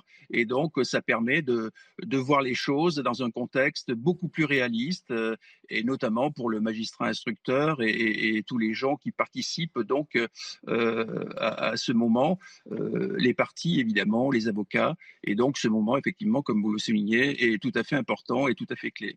Merci beaucoup Jean-Pierre Bouchard. Merci d'être intervenu en direct sur notre antenne, psychologue, criminologue. C'est difficile, on n'a pas de débat à tenir à proprement dit sur cette affaire. Il y a évidemment la pensée euh, pour la famille de, cette femme. Et quand même, quelque chose qui interpelle, c'est qu'il est, il est incarcéré. Oui. Depuis le début, je ne l'ai pas rappelé, j'aurais dû. Il est incarcéré, Cédric Jubilard. Détention provisoire. Oui, mais c'est dire la conviction des, juges sur sa responsabilité. Mais c'est peut-être aussi ce qui fait que l'affaire dure, euh, cette espèce de faisceau de présomption dont vous parliez, euh, d'indices qui, mmh. qui, qui, pointent en sa direction. Et c'est ce qui fait peut-être aussi euh, l'engouement autour, l'identification. Euh, je crois que en fait, il y, y a, la question, c'est des faits divers en France, elle, existe depuis. Qu'est-ce qui fait qu'un fait divers dure? L'affaire Grégory, par exemple, a duré pendant des années avec une partie de la France qui défendait un camp et une partie de la France qui défendait l'autre. Là, en l'occurrence, c'est en effet une femme en instance de divorce. Donc il y a, y a, une identification parce qu'il y, y, a des gens à qui euh, qui, qui, ont des problèmes dans leur couple, qui, qui, ont eu des conflits, etc., etc. Et, et en fait, il y a toute cette, euh, cette matière qui existe, euh, qui, qui fait qu'on y a une, une attention. Et puis il y a aussi le mystère. C'est-à-dire, euh, euh, dans l'affaire Lelandais, dans l'affaire euh, comment Daval, on, on, a fini par se trouver. Là, il y a un bloc, quoi. Il y a, quelque chose de, il y a une disparition. Il y a pas et le bloc, pour l'instant, c'est lui. en tous les cas, seulement, il y a seulement un détenu qui euh, confesserait avoir euh, recueilli les aveux de, du, mari. Donc c'est vrai que c'est délicat. Et en fait, la, la, durée de la détention provisoire ne suffit pas à, à faire de, de, de, ce, de cet individu un, un criminel. Euh, Jusqu'à preuve du contraire, euh, il est présumé innocent. Mm. Euh, Combien même c'est troublant, combien même les indices euh, concorderait à. C'est possible d'aller quand même aux assises, même avec un faisceau d'indices graves et concordants, et sans aveu, sans le corps et sans scène de crime, ils iront. Il n'y a, hein. rien à ce jour. Ils, ça qui est quand même. ils vont pas les. Ils iront ainsi, hein, je pense. Et en espérant, évidemment, que cette reconstitution serve de déclencheur. Mon intime conviction, je peux évidemment me tromper, mais c'est que c'est surtout un manipulateur et un grand pervers narcissique. En tous les cas, à chaque fois, les demandes de liberté ont été rejetées. Hein. Mmh. Donc, les avocats, je on, a vu, on, a vu, la justice parfois euh, s'enferrer dans, dans, dans, des, dans des hypothèses et, à force de, de, faire durer la détention provisoire, ne plus pouvoir reculer, sauf mmh. à se déjuger. Donc, euh, dans tous les cas de figure, il faut être prudent et ne pas accabler euh, euh, sans, sans, avoir un début de commencement de, de, de preuves euh, solides. Bravo, vous êtes très sur la présomption d'innocence. Parce que là, vraiment, ce qu'on ressent, c'est que bah moi, je il y a quand même une conviction. Voilà. Non, mais un, la, trop grand faisceau qui fait que euh, les juges corps, tous. Si on retrouvait le corps, évidemment, il y aura un. Ah on, sent que. C'est pour ça que je posais la question peut, quand même. faire déboucher cette affaire. Pour le moment, le mystère est complet on continue à en parler, il est en détention, donc euh, l'affaire suit son cours. Avec il y a des moyens il y a cette femme incroyables hein, qui sont mis euh, en avant pour euh, incroyable. on ne trouve pas le téléphone portable. Enfin, il y a, voilà, c'est Bon, écoutez, on verra le résultat euh, probablement demain de cette reconstitution, reconstitution dans les jours à venir. Tout autre sujet. Alors là, euh, je voudrais vraiment avoir votre avis. Attention parce que c'est pas évident. C'est un cours de cuisine pour des tout petits. Ce sont des enfants qui sont en maternelle à Lyon. Et c'est une vidéo qui a été postée sur la plateforme de l'Académie de Lyon, qui a fait beaucoup réagir, notamment un collectif de parents d'élèves euh, qui est affilié au mouvement d'Éric Zemmour et qui a protesté contre ce qu'on va voir. On y voit une femme, probablement parent d'élèves, enseignante ou parent d'élèves, probablement parent d'élèves, qui donne un cours de cuisine ou plutôt qui explique le rôle de chaque ustensile. Elle est voilée. Elle le fait donc dans le cadre euh, eh bien d'une classe. Regardez ce sujet, on en parle juste après. Quel est cet ustensile de cuisine? C'est à la suite de cette vidéo posté sur le site de l'Académie de Lyon par une école maternelle du 3e arrondissement où l'on peut voir une femme voilée donner un cours de cuisine, qu'un collectif de parents proches du parti Reconquête s'est insurgé. Le mouvement dénonce une atteinte à la laïcité. Ça reste un voile auquel sont exposés euh, nos enfants euh, dans une parfaite euh, normalité et, donc voilà, c'est pas admissible. De son côté, la FCPE salue l'investissement des parents d'élèves. La position de la FCPE, c'est d'accueillir euh, tous les parents euh, au sein de l'école publique. C'est de pouvoir justement euh, ne pas faire de différence ou de spécificité entre les parents. Contacté par téléphone, le rectorat de Lyon rappelle que les parents d'élèves sont des usagers du service public de l'éducation et qu'ils ne sont pas soumis au principe de neutralité. Ce n'est que lorsqu'ils participent à des activités assimilables à celles des enseignants au sein des locaux scolaires qu'ils y sont soumis au même titre que les enseignants. Le rectorat de Lyon indique avoir demandé un rapport à la direction académique sur la nature et le cadre exact de l'intervention de la mère concernée. Alors, vous voyez où se situe la difficulté ah bah oui. C'est le cœur de l'affaire. On rejoint les, polémiques à répétition qu'il y a eu sur les euh, mères de famille, accompagnatrices scolaires qui étaient voilées. On se souvient de l'intervention dans un hémicycle, je crois, du Conseil régional avec un député, non, enfin maintenant il est député, mais Julien Audoul qui s'était insurgé de la présence de cette femme voilée, mais elle était accompagnatrice. Donc là, effectivement, une accompagnatrice scolaire, il y a n'y a pas vraiment de flou puisque c'est quelqu'un qui est usagé du service public. Mais en l'état actuel, si cette femme donne un cours dans un cours dans un cadre pédagogique, elle est soumise au devoir de neutralité. C'est exactement là que euh, change euh, la donne, c'est-à-dire qu'effectivement, euh, du moment qu'elle est debout, je ne sais pas s'il y a d'autres adultes dans la pièce, s'il y a un instituteur ou que sais-je, elle, elle est debout face à une classe d'élèves comme si elle donnait une leçon. Donc là, effectivement, en France, jusqu'à preuve du contraire, et j'espère pour longtemps, il n'y a pas de professeur voilé. C'est là où il manque un, là un problème. C'est là où il manque quand même quelques éléments de contexte, à mon sens. C'est-à-dire, ce cours a-t-il lieu régulièrement? Est-ce que c'est toujours la même parent d'élève qui donne le cours? Parce que si c'est une espagnole, euh, enfin quelqu'un euh, d'origine espagnole qui donnait un cours de cuisine espagnole et que elle, enfin, je veux dire, on peut imaginer qu'il y a. que c'est pas ce cadre-là. Non mais oui, oui, oui, voilà, on, il faudrait qu'on ait un peu de La question du prosélytisme en fait, qui est posée. Ah, on peut imaginer, on peut imaginer qu'elle en fait, C'est la normalité de porter un voile devant des plaques d'enfants. Je vais pas la défendre, mais si ça se trouve, elle l'a fait qu'une seule fois. Oui, c'est ça. Et dans ce cas-là, il n'y a pas d'histoire. propagande concernant la religion. Probablement mais pour moi, la neutralité doit être à l'intérieur de l'école. Alors, moi, c'est ça le débat. On marque une pause et on en parle sur ce sujet et d'autres. Et tout d'abord, les titres avec vous, Michael, c'est News Info. Le Parlement européen retire à Eva Kaili sa fonction de vice-présidente écrouée hier pour des soupçons de, corruption. Son avocate a déclaré qu'elle n'avait reçu aucun pot de vin du Qatar.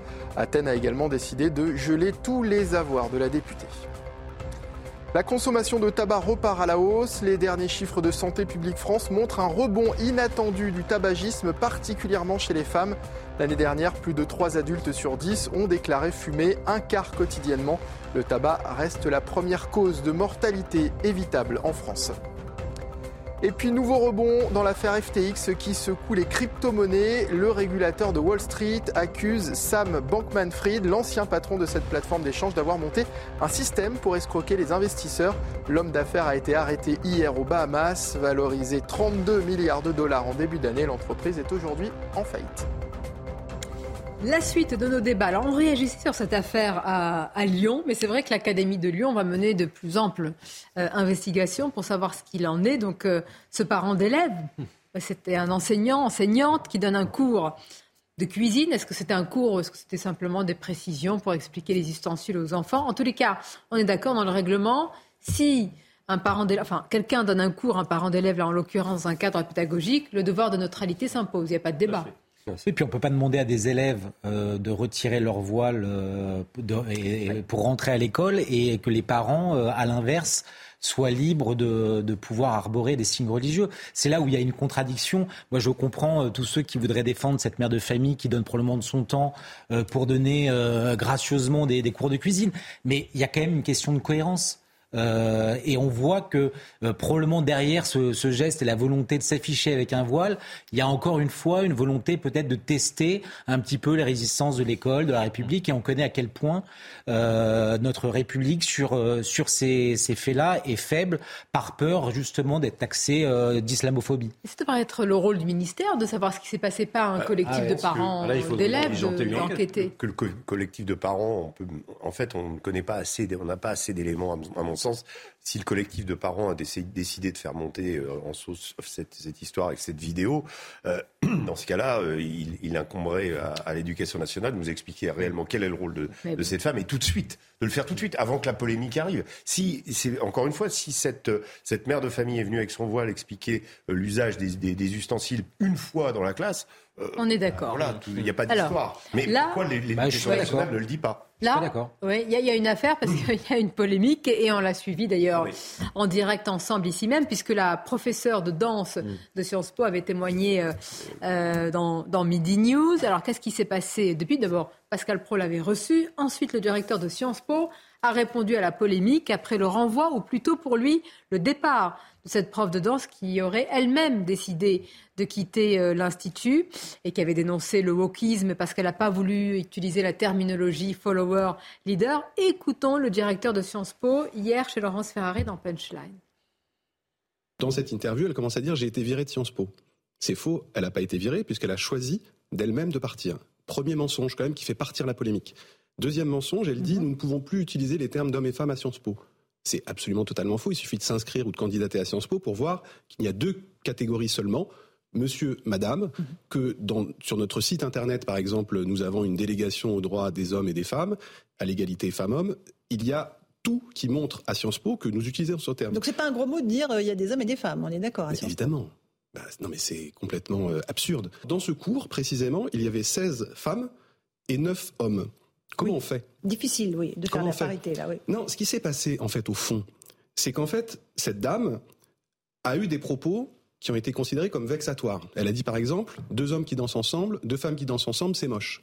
Euh, on souhaitait mhm. pouvoir euh, conserver euh, ses, qualités. Elle a été prof pendant huit ans, il n'était pas question de la virer. Elle a fait ce choix parce qu'elle rejetait ce terme de leader-follower, qui encore une fois est repris par plein de cours de danse, et c'est un terme technique, il n'y a pas d'idéologie partout.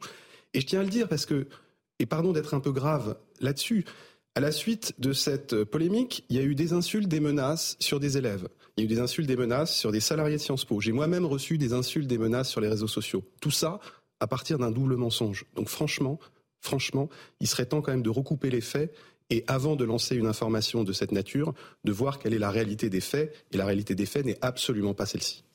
Alors quand même juste une précision, parce qu'elle avait témoigné en direct chez nous, c'est que ce, professeur, vous étiez là, on était là ensemble, elle n'a jamais dit qu'elle a été renvoyée ah ou virée. Elle a dit qu'elle a été sous la pression, ah. qu'elle a décidé, parce qu'elle ne voulait pas reprendre cette terminologie, euh, bah, elle a dû se résoudre à partir. Et qu'elle a été taxée d'homophobe. Voilà, exactement. voilà. Donc elle aussi, elle, a reçu quand même pas mal de remarques et Bien sûr. des menaces et, beaucoup de choses. Il se ravise un peu, le directeur de Sciences Po, parce qu'il dit vexatoire en parlant des, mots qu'a employé euh, cette professeure. Mais euh, tout au long de cette affaire, les élèves qui l'ont accusé l'ont pas accusé d'être vexatoire. Ils l'ont accusé d'être sexiste, homophobe et je crois quasiment raciste. Enfin, on était à deux doigts de l'accuser de tous les mots du monde. donc, si vous voulez, elle a été évidemment, et on sait très bien, il ne faut pas nous prendre comme le fait le directeur de Sciences Po pour des lapins de six semaines. On sait très bien ce que c'est dans un institut d'études politiques ou à Sciences Po Paris, a fortiori, de défendre une autre vision du monde qui soit celle du wokisme. Dans l'interview chez Laurence Ferrari, il explique qu'il y a du pluralisme à Sciences Po etc. Mais on se pince, c'est une plaisanterie. On sait très bien que les conférences euh, qui contreviennent à l'idéologie majoritaire de cette école sont interdites, euh, que les élèves se mettent en grève. Donc il est venu, il apporte de ses étudiants, donc il. Euh, bah, il, fait très, il est très prudent, monsieur C'est un homme intelligent. Il parle avec beaucoup d'éléments de langage, avec énormément de précautions, comme le font les gens comme lui. Il fait très attention et il a parfaitement raison. Mais si vous voulez, c'est un peu insincère comme discours, parce que il, prêche d'ailleurs pour sa paroisse, il défend son école et c'est plutôt son rôle. Mais il ferait mieux, à mon avis, de faire un exercice de sincérité et de dire qu'effectivement, il y a des progrès à faire en termes de pluralisme à Sciences Il, le refute, il le réfute complètement. Bah Écoutez ce qu'il dit quand même sur les théories, euh, sur le wokisme, les théories intersectionnelles, mm. comment dire, les idéologies décoloniales, l'écriture inclusive aussi dans mm. tout cela. Ça, pas de... Pascal Pro a montré une preuve ce matin, donc je veux dire, c'est, ah parfois c'est difficile de contester la réalité. Écoutons-le, Mathias Vichra. Je rappelle aussi, par exemple, que dans le règlement intérieur de Sciences Po, il est interdit d'avoir des réunions en non-mixité. Que par ailleurs, le pluralisme est de mise. Monsieur Finkelkraut est venu à Sciences Po, on a fait un vote sur le, nom des salles de cours. C'est Raymond Aron qui est sorti en premier. C'est woke, Raymond Aron? Et puis par ailleurs, sur le pluralisme encore, on a eu la possibilité pendant la présidentielle, j'ai indiqué que tous les candidats puissent venir. Mais la réalité, alors que j'ai pu être attaqué par certains qui disaient il faut pas qu'un tel, un tel vienne. Mhm. Moi, je considère que c'est le lieu du pluralisme. Sciences Po, une université doit rester le lieu de la liberté d'expression et du pluralisme. Et c'est ce que nous faisons à Sciences Po. Alors évidemment qu'il y a des oppositions, il y a des groupes très minoritaires qui peuvent être assez vocaux. Mais ce que montre encore une fois cette affaire, c'est qu'il faut faire attention quand même à ce qu'on relaie. Là, ce sont deux fake news qui se sont répandues très massivement parce que l'on pensait que Sciences Po était ce temple du wokisme. Sciences Po, c'est surtout le temple du pluralisme. Et c'est ça qu'on fait. Et la réalité, c'est que, par exemple, on a fait une étude aussi sur tous les étudiants de Sciences Po. Il y a une large majorité des étudiants de Sciences Po qui rejettent le terme de wokisme. Il va bientôt nous dire que c'est un repère de droite, voire d'extrême droite. C'est juste. Bon, pour Alain Finkielkraut, c'est intéressant ce qu'il dit. Il dit, il a bien, il a pu venir, mais regardez où on en est regardez, Alain Finkielkraut quand même, il a pu venir à Sciences Po. C'est pas, pas comme s'il était à l'Académie française. Vous voyez comme on est tolérant dans la vie. Mais Alain Finkielkraut que nous avions dimanche dans le grand rendez-vous, j'ai posé, il m'a dit oui, j'ai pu aller, mais à quel prix, entre guillemets? Il y a eu euh, le, la direction qui a été inondée de mails par rapport à sa venue. Mm. Il n'a pas pu entrer, j'allais dire, comme un professeur par euh, l'entrée euh, principale, pour ceux qui connaissent la mm. capitale de Sciences Po. Il est rentré par la rue de la Chaise, donc voilà, une porte dérobée. Et donc, il y a eu beaucoup moins de monde à sa conférence. Donc tout ne s'est pas passé dans une normalité. avec ce directeur de Sciences Po. Et pour un, Alain Finkielkraut, il y a 99,9% de le prendre au mot c'est de lui dire, écoutez, dans, les six prochains mois, prouvez-nous que vous allez recevoir d'autres personnalités que Alain Finkielkraut, des gens de tous les univers. Parce que c'est facile de dire, il y, a de la pluralité, il y a du débat, on a reçu Finkel, M. Finkielkraut. En réalité, on sait que ça c'est faux. Mais il faudrait, voilà, le, pluralisme, il est, oui, en effet, euh, la, société plurielle, c'est-à-dire des, gens qui, qui, sont dans des cases telles que le feu, le wokisme, et, et qui ont le droit de défendre leur particularisme. On, aimerait le croire, mais en, tout cas, et si on, si on le prend au mot, euh, cela signifie qu'une minorité d'étudiants de, euh, woke euh, font régner la terreur sur, sur Sciences Po. C'est dans tous les cas de figure assez terrifiant sur l'état d'esprit qui règne dans cette institution. là, il y a deux vers. Oui, non, mais on, peut finir le tour de table. Hein, sur la liste, hein, Sylviane Agazinski, Monsieur ah oui. Hollande. c'était à Bordeaux, oui. Tout à fait. À l'université la pluralité de Sciences Po, de qui se moque-t-on Non, mais j'ai surtout la sensation que ce directeur n'a pas, pas dire qu'il liberté académique quand les professeurs sont eux-mêmes évalués et ont peur de leurs enseignants. on ne peut pas dire qu'il y a une liberté d'expression quand certains intellectuels ne peuvent pas aller partout. Non, mais il essaye de se défausser pour ne pas perdre sa place, contrairement à l'ancien directeur qui l'avait ah perdu. Hein. Ras-le-bol de la théorie du genre. Moi, je vous le dis comme je le pense. Ras-le-bol de cette religion du wokisme. Et vous ne serez pas invité à Sciences Po, Caroline Je m'en fiche, ça n'a pas d'importance. Hein. Mais peut-être qu'Adrien Quatennens, oui, pardonnez-moi pour la transition, puisque maintenant, condamnation, il a le droit, j'allais dire... Une seconde chance, si je puis dire, en tout cas d'avoir évidemment quand même une vie publique. Mais politique, c'est autre chose. On va réécouter son avocate après sa condamnation, je le précise quand même, à 4 mois de prison euh, avec sursis et 20 000 euros de dommages et 20 000, 2 000 2 000, Oui, il faut pas trop charger la barre. 20 000, ça va. De dommages et on intérêts. Est bien payé on quand on est député, mais quand même. On l'écoute. Cette peine de 4 mois avec sursis est un avertissement solennel. Celui d'un homme dont on sait qu'il ne reviendra pas devant la justice, celui d'un homme dont on sait qui il est, dont on sait que ce n'est pas un violent euh, dans son couple. Et donc, elle a choisi cette peine de 4 mois avec emprisonnement avec sursis, qui est, je le répète, un avertissement solennel et qui ne l'empêche pas, aucune décision n'a été prise en ce sens, de pouvoir réintégrer l'Assemblée et poursuivre son mandat électif. Il est satisfait que la justice ait entendu ce qu'il avait à dire, entendu sa vérité et qu'aujourd'hui, elle ne l'ait pas empêché de reprendre son travail, son mandat et sa place sur les bancs de l'Assemblée nationale. Non, mais s'il reprend son travail, son mandat à l'Assemblée nationale et qu'il est payé pour être présent, donc c'est quand même assez logique, est-ce qu'il ne reste pas un, il va pas devenir un boulet, une épine dans le pied éternel ah bah quand même de la France insoumise. Je vais vous dire. À chaque fois, nous les journalistes, on va titiller sur bah écoutez, vous faites la morale, vous faites les sons, mais. le, fond, le fond de l'affaire, à mon avis, le fond de ma pensée au plan purement de la stratégie politique, c'est que cette affaire, elle va se régler dans le bureau de Jean-Luc Mélenchon. C'est Jean-Luc Mélenchon qui va décider de l'agenda politique et qui va décider, euh, disons, du maintien d'Adrien Quatennens ou pas. C'est tout. Euh, c'est-à-dire que si à un moment donné, Adrien Quatennens est débranché, ce sera terminé. Mais si jamais il est soutenu, on va arriver dans cette situation qu'effectivement on peut considérer comme assez intenable, dans laquelle Adrien Quatennens va venir, mais certains de ses collègues de l'Assemblée nationale, peut-être sur le banc des écologistes, ou au sein de la France insoumise vont pas vouloir lui adresser la parole ou que sais-je.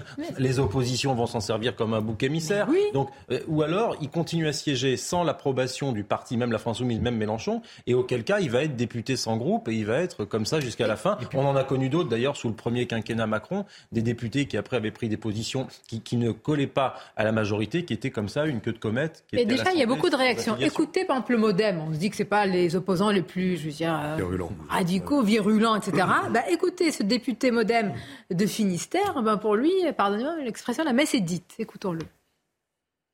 Je pense que quand on est condamné, quand surtout on est euh, d'une famille politique qui a souvent donné des leçons sur ces sujets-là, euh, la moindre des choses, ça serait peut-être effectivement qu'il démissionne, quitte à éventuellement remettre son mandat en jeu et, se représenter. Ça pourrait être une solution, je trouve que ça trancherait le sujet. Euh, mais oui, c'est des, oui, euh, moi ça, pose. Euh, j'imagine que pour le groupe La France Insoumise, ça, ça pose question. Mais maintenant, ça ne nous appartient pas. On aurait pu aussi imaginer que le juge mette une peine d'inéligibilité. Il ne l'a pas fait. C'est une question de cohérence. C'est-à-dire que euh, c'était les mêmes qui, euh, qui promettaient l'enfer euh, à un certain nombre de responsables politiques, et je pense notamment à Damien Abad, qui n'avait encore jamais été condamné ni même mis en examen, qui, qui, et qui ne l'est toujours pas, et, qui n'y est les faits, et qui aujourd'hui seraient prêts à réintégrer et sont prêts à réintégrer euh, Adrien Quatennens qui a été condamné par la rien, justice. 4 mois de prison avec sursis, hein. c'est pas c'est pas une condamnation. Pas, c'est 4 mois, c'est pas rien. Pas Dans un casier judiciaire, il n'avait pas d'antécédent, donc euh, euh, pour une première condamnation, ce n'est pas rien et ça signifie vraiment quelque chose, à la fois judiciairement et aussi politiquement. C'est pour ça que moi, je, je, dis pas, je ne sais pas dans ce type d'affaires comment la justice aurait pu, mais c'est-à-dire que est-ce qu'ils en ont fait un symbole avec une telle, on ne l'a pas dit quand même, condamnation, 4 mois Non. Non, pour vous, c'est. Ils se sont basés sur les faits. Sur les... Non, non, mais bien sûr, en se basant sur les faits. Oui. pas euh, au gré des pressions politiques. Non. je pense, je pense, pas. En revanche, moi, je, voudrais insister sur, sur cette. Euh, à mon avis, il y a quand même dans, euh, dans cette, cette volonté et ce soutien de Jean-Luc Mélenchon une volonté de maintenir une ligne où euh, Adrien Quatennens serait réintégré euh, au détriment des autres tribuns euh, de la France insoumise. Mais on sait que la, configuration électorale de la France insoumise donnera plus in fine raison à Jean-Luc Mélenchon et à cette ligne qu'à des Clémentine Autain et autres qui sont plus, je dirais, préoccupés par des problèmes sociétaux. alors que, je prends un exemple, hein, il n'y a pas longtemps, on avait fait il y avait eu un sondage sur CNews qui donnait que 71 des gens qui votent pour la, France insoumise pensaient qu'il y avait un problème avec euh, le, traitement de l'immigration en France par le gouvernement et, à l'égalité ou presque avec euh, avec euh, RN. Donc ce qui fait qu'en fait la, la, représentation, enfin ceux qui votent en France pour euh, la France insoumise n'ont pas forcément les mêmes, euh, les mêmes comment, critères que ceux qui, sont, qui en sont ces représentants. Non, mais effectivement, il y a une dichotomie hein, entre les cadres LFistes et les électeurs LFistes. C'est un fait, mais justement, la question à prendre aussi. Est-ce que les électeurs sont plus sensibles ça, C'est l'opinion publique, et je pense que le choix de M. Mélenchon ou des autres cadres dépendra en fait des mmh. enquêtes d'opinion concernant Adrien Quatennens. Mmh. Parce qu'on sait très bien qu'avec le mouvement MeToo, certaines choses ne passent plus. Et ce qui est bien, normal concernant les violences faites aux femmes. Il a été condamné. Mmh. Mais à partir du moment où la justice a fait son travail, je ne vois pas pourquoi il ne pourrait pas reprendre sa fonction. Je vous assure, moi je me souviens d'une interview euh, à, Europe 1 le matin et nous parlions des violences euh, faites aux femmes et je lui, lui posais une question et je me rappelle très bien de cette interview il y a quelques années et il dénonçait en disant le gouvernement ne fait pas assez, le gouvernement ne fait pas assez. C'est pas un sujet minoritaire où il a été quand même en pointe. Mm. Et en sortant de ce studio, il me dit c'est un sujet qui me qui me tient à cœur. Ah et oui, bah, il y a une dissociation. Je ne sais pas, je ne sais pas, je ne vais pas, je vais pas faire de psychologie de, euh, de crédibilité. comptoir. Oui. C'est-à-dire qu'il ne pourra pas tenir de fait les mêmes propos. Et même sur d'autres sujets, je vais vous dire. C'est-à-dire quand on est à bah, ça, va être compliqué sur d'autres sujets. Certains vont lui remettre, peut-être à tort ou à raison, hein, toujours à cette condamnation. À cette condamnation. Vous l'avez pas tout de suite reconnu, même s'il a reconnu rapidement la gifle. Oui, il l'a Ça, on peut pas dire qu'il a. Quatre mois de prison. Euh, Alors, peut-être qu'il y avait autre chose. Hein. Bah, c'est ce qu'elle a dit. Elle, elle a rapporté euh, d'autres choses, hein, des violences psychologiques et, euh, physiques qui datent depuis longtemps. Alors, pas quelqu'un de, violent dans son couple. Écoutons bah, celui qui est maintenant le dauphin, si je puis dire, Manuel Bompard. Écoutons-le. Ah bon, pas encore. On me dit qu'on l'a pas. Eh, mais je voudrais réagir sur ce qu'il a dit comme cette phrase incroyable. Ah oui. Incroyable. Elle est tellement incroyable que j'ai perdu. Ah moi aussi. L'alpha et l'oméga. Ah bah, le vote n'est pas l'alpha et la. Et de la démocratie. Mais qu'est-ce que ça dit du fonctionnement de, la France insoumise? Bah, C'est une dictature. Pardonnez-moi, mais. Vous y allez rapidement, vous. Vous y allez fort. Ah, Mélenchon ne s'était pas décrété Premier ministre entre les deux tours. Oui, c'est ça. Et la République, c'est moi. Premier ministre. Disons, disons chère Caroline, qu'il y a quand même un paradoxe, sans parler peut-être de dictature, mais il y a un paradoxe immense, il y a un océan de paradoxes entre le discours euh, disons, euh, républicain, soi-disant, pour moi il est de moins en moins d'ailleurs, mais pour la sixième République euh, de Jean-Luc Mélenchon, sur les institutions, qui appelle à la révocation des élus, à toutes sortes d'innovations démocratiques, dont par ailleurs moi-même je suis parfois favorable, comme le référendum d'initiative citoyenne. Et là, effectivement, depuis qu'il a créé son écurie politique avec son départ du Parti socialiste suite à la candidature de Ségolène Royal, ça remonte un peu maintenant, il n'y a jamais eu de démocratie interne au sein de son mouvement. effectivement, il a mis en place une forme de, comment dirais-je, de premier cercle autour duquel lui, il actionne les manettes, et puis il avance comme ça jusqu'au pouvoir. Ce qui m'a d'ailleurs toujours donné un doute, c'est que je me suis dit, si jamais il est élu, il promettait la constituante, il promettait de mettre son mandat en jeu, mais comment faire confiance hmm. à quelqu'un qui vous dit, si je suis élu, je rends le pouvoir, mais qu'il n'a jamais rendu depuis 2007 c'est quand même assez curieux. Donc là, on pointe quand même un immense paradoxe et un immense déni de démocratie. Je voudrais, il nous reste quelques minutes, euh, terminer sur le, sur le match. Évidemment, sur l'affiche France-Maroc, je vais quand même vous demander votre pronostic. Et puis, je voudrais vous faire réagir sur les, euh, les présidents et, les, euh, et, le mondial, et les finales ou demi-finales. Vous allez, est-ce qu'il y a un, saut, un sursaut de popularité euh, généralement? Vous allez voir dans les différents cas, vous allez vous remémorer aussi de, de bons moments. Mais le pronostic quand même? 1-0. Je ne me suis pas trompé sur le dernier. Pour nous, hein, en faveur évidemment de la France. Je pense. Ah, moi, je dirais 2-0 pour la France. 3-1. 3-1 comme vous 2-1 pour la France. Et je suis sûr de mon coup. Vous avez l'air. je vois votre air très pénétré. Bon, alors on va regarder ça parce que évidemment, il y a un aspect politique. D'ailleurs, Emmanuel Macron, s'il a reporté la présentation de la réforme des retraites, ce n'est pas parce que M. Ciotti est la responsable d'Europe Écologie Les Verts ont, été, ont été nommés. Bon, alors regardez, c'est très intéressant. Performance des Bleus et popularité des présidents de la République. Jacques Chirac, mondial de 98 avec ses images exceptionnelles où il avait, c'est bien celle-là, je ne dis pas de bêtises, où il avait, comment dire, oui, mimé, en tous les cas. Il formidable. Il avait passé en revue toute l'équipe. Plus 18 points entre mai et août. Nicolas Sarkozy, mondial de 2010. Pourquoi on me met grève, entre guillemets? Il y avait des ah, mais oui. Il y avait les réformes des retraites. Cet incident. c'est le bus, plus 3 points. Bon. François Hollande. François Hollande dit non, c'est pas l'Euro 2016, la finale, un point, c'est tout. Oh c'est déjà bien qu'il n'en a pas perdu parce que. Alors, oui, mais vous savez pourquoi? Qu'est-ce qui s'est passé au même moment? Quelle autre affaire?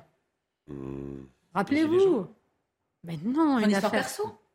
Non? Laquelle? Ah bah, L'affaire Benalla Ah, ah, ben, ah d'accord, non, mais ah, quand mais oui, ah, vous êtes ben Hollande, pardonnez-moi. Benalla qui garde la Coupe du Monde chez lui, eh vous Ah oui Oui, oui. Oh là là Pendant Vous vous rendez compte Moins 15 les moins 15 à l'affaire Benalla fou ça. Ouais, Je mais sais pas, commencé- j'essaie de réfléchir avec vous en fait. Ça a, commencé, dites-moi. ça a commencé juste après, et puis il y a le, le fameux bus Bah, sur les Champs-Élysées. Oui. entre entre bah, exactement. Sur- Donc attention, il vaut mieux dès maintenant prévoir ce qui va se passer en cas de victoire. Hmm C'est quand même incroyable. Alors Jacques Chirac pour le mondial 98, là plus 18 points, là je crois que Oui, mais il est champion du monde. aussi. Hmm Je pense que Jacques Chirac était déjà sur une dynamique haussière parce qu'il était en cohabitation et que les, Ah oui, les présidents ça facilite ne les pas choses. aux affaires euh, ont moins de problèmes, disons, de popularité. C'était la première parce qu'ils se concentrent sur l'international. Alors bravo. Exactement. Parce que maintenant, les moins de 20 ans, ils sont habitués. C'est normal qu'on arrive en demi-finale et de faire un du monde. C'était en France. Tout à fait. En Et France. puis attendez, on était plus insouciants aussi. Il y avait des difficultés, mais on Oh non, mais vous allez presque dire que c'était mieux avant, vous. Bah oui, je suis un peu Oh, réaliste. Je suis pas d'accord. C'est Contre le. Brésil, 3-1. C'était incroyable, tout le monde s'en souvient. 3-0. 3-0. Et 1 et 2, 3-0. 3-0. Bravo, mais vous connaissez vos classiques, on peut rendre l'antenne, tout va bien. Une émission de football, si. Ah bah, on a fait que ça depuis tout à l'heure. bon, merci, c'était un plaisir de vous avoir autour de cette table. On verra, on commentera ensemble, non pas le match, mais les résultats. On espère évidemment que la fête sera belle. On l'espère. Merci encore. Bel après-midi sur CNews et à demain. Merci.